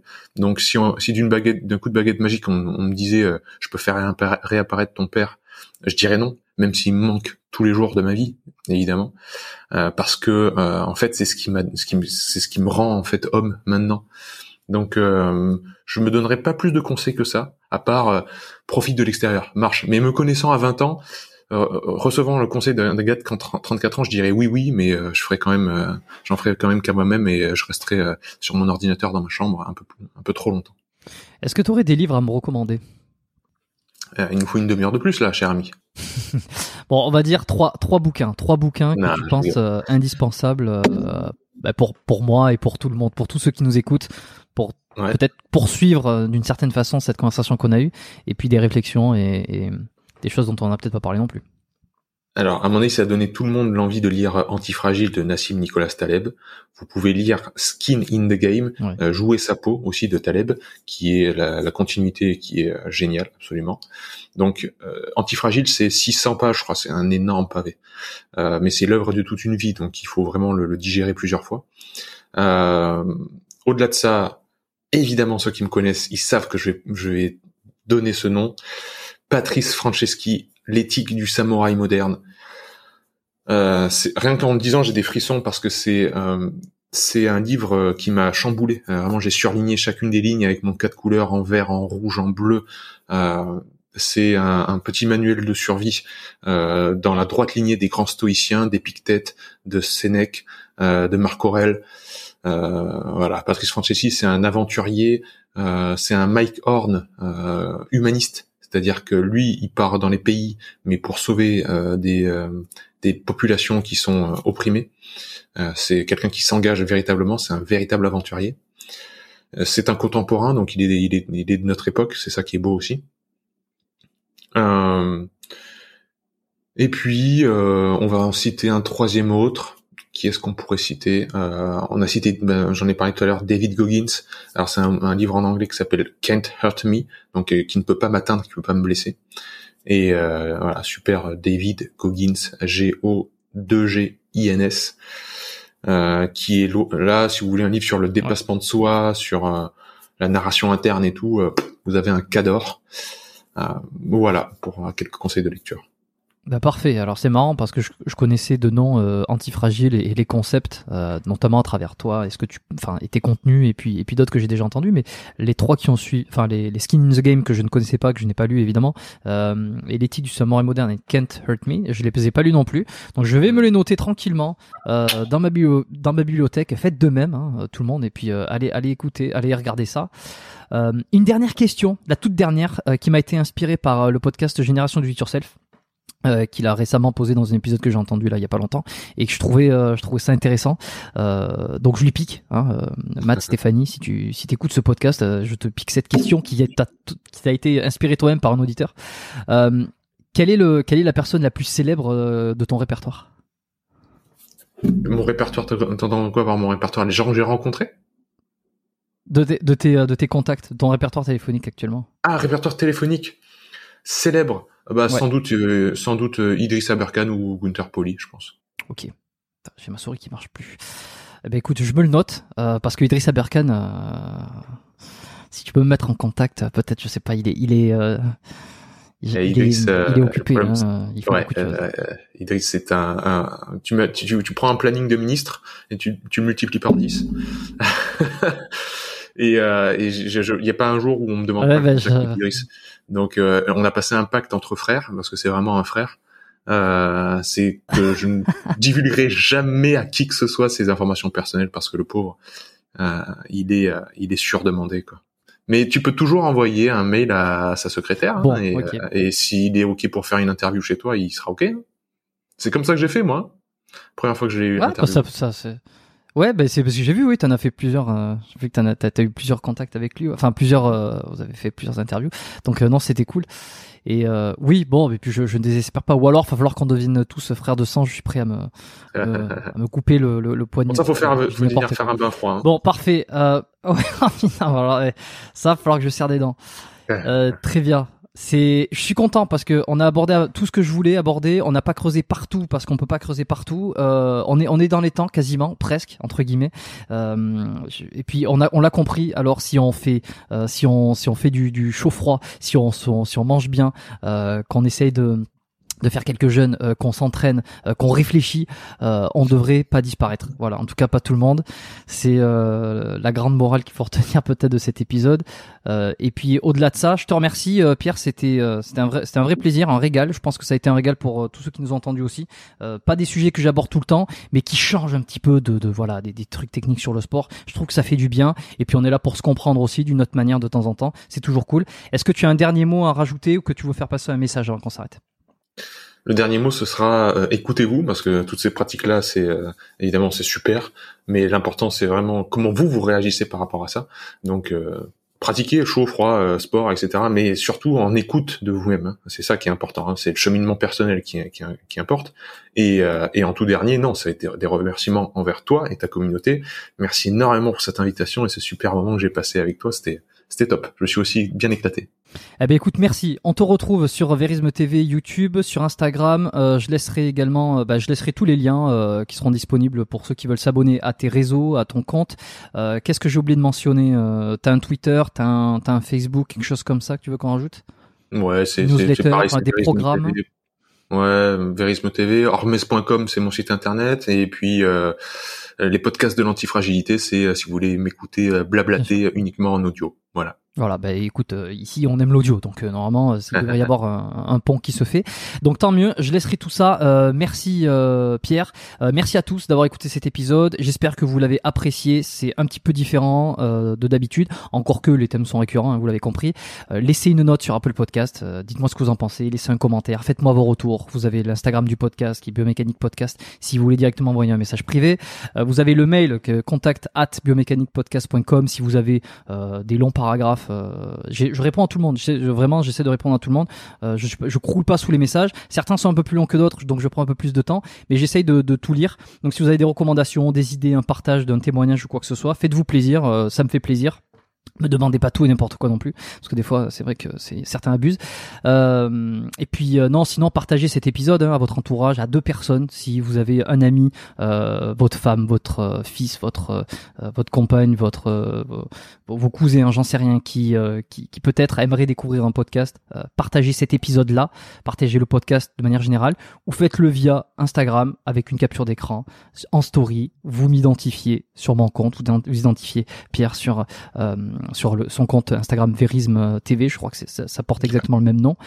Et comme ça, on repartage à notre tour. Et puis le message euh, se démultiplie, euh, l'auditoire se démultiplie aussi, à mon plus grand bonheur et puis au plus grand bonheur de, de, de tous ceux qui écoutent, puisque ça me permet aussi d'avoir des invités euh, de plus en plus difficiles à aller chercher. Alors peut-être pas d'Idriss euh, Aberkan de suite, hein, on l'a compris, mais euh, je ne désespère jamais. Merci à tous, à la semaine prochaine. Euh, Portez-vous bien, bye. Ciao.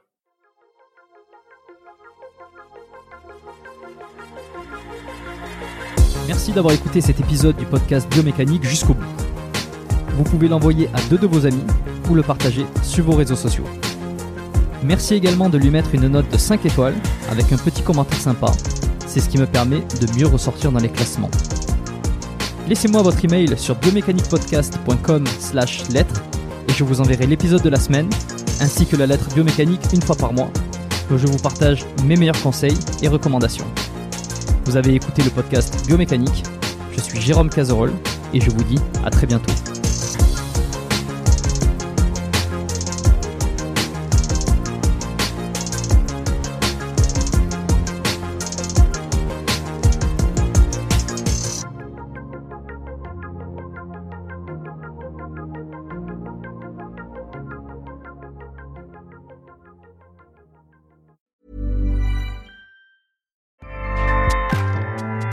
ACAST powers the world's best podcasts. Here's a show that we recommend.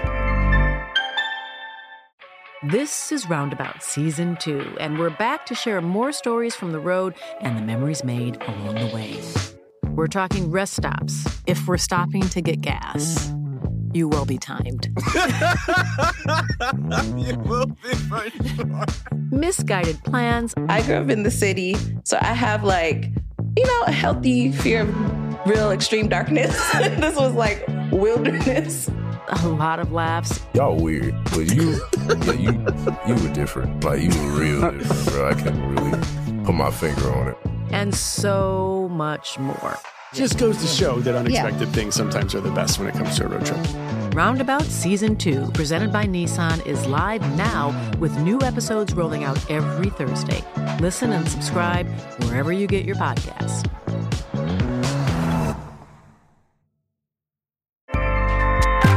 ACAST helps creators launch, grow, and monetize their podcasts everywhere. ACAST.com.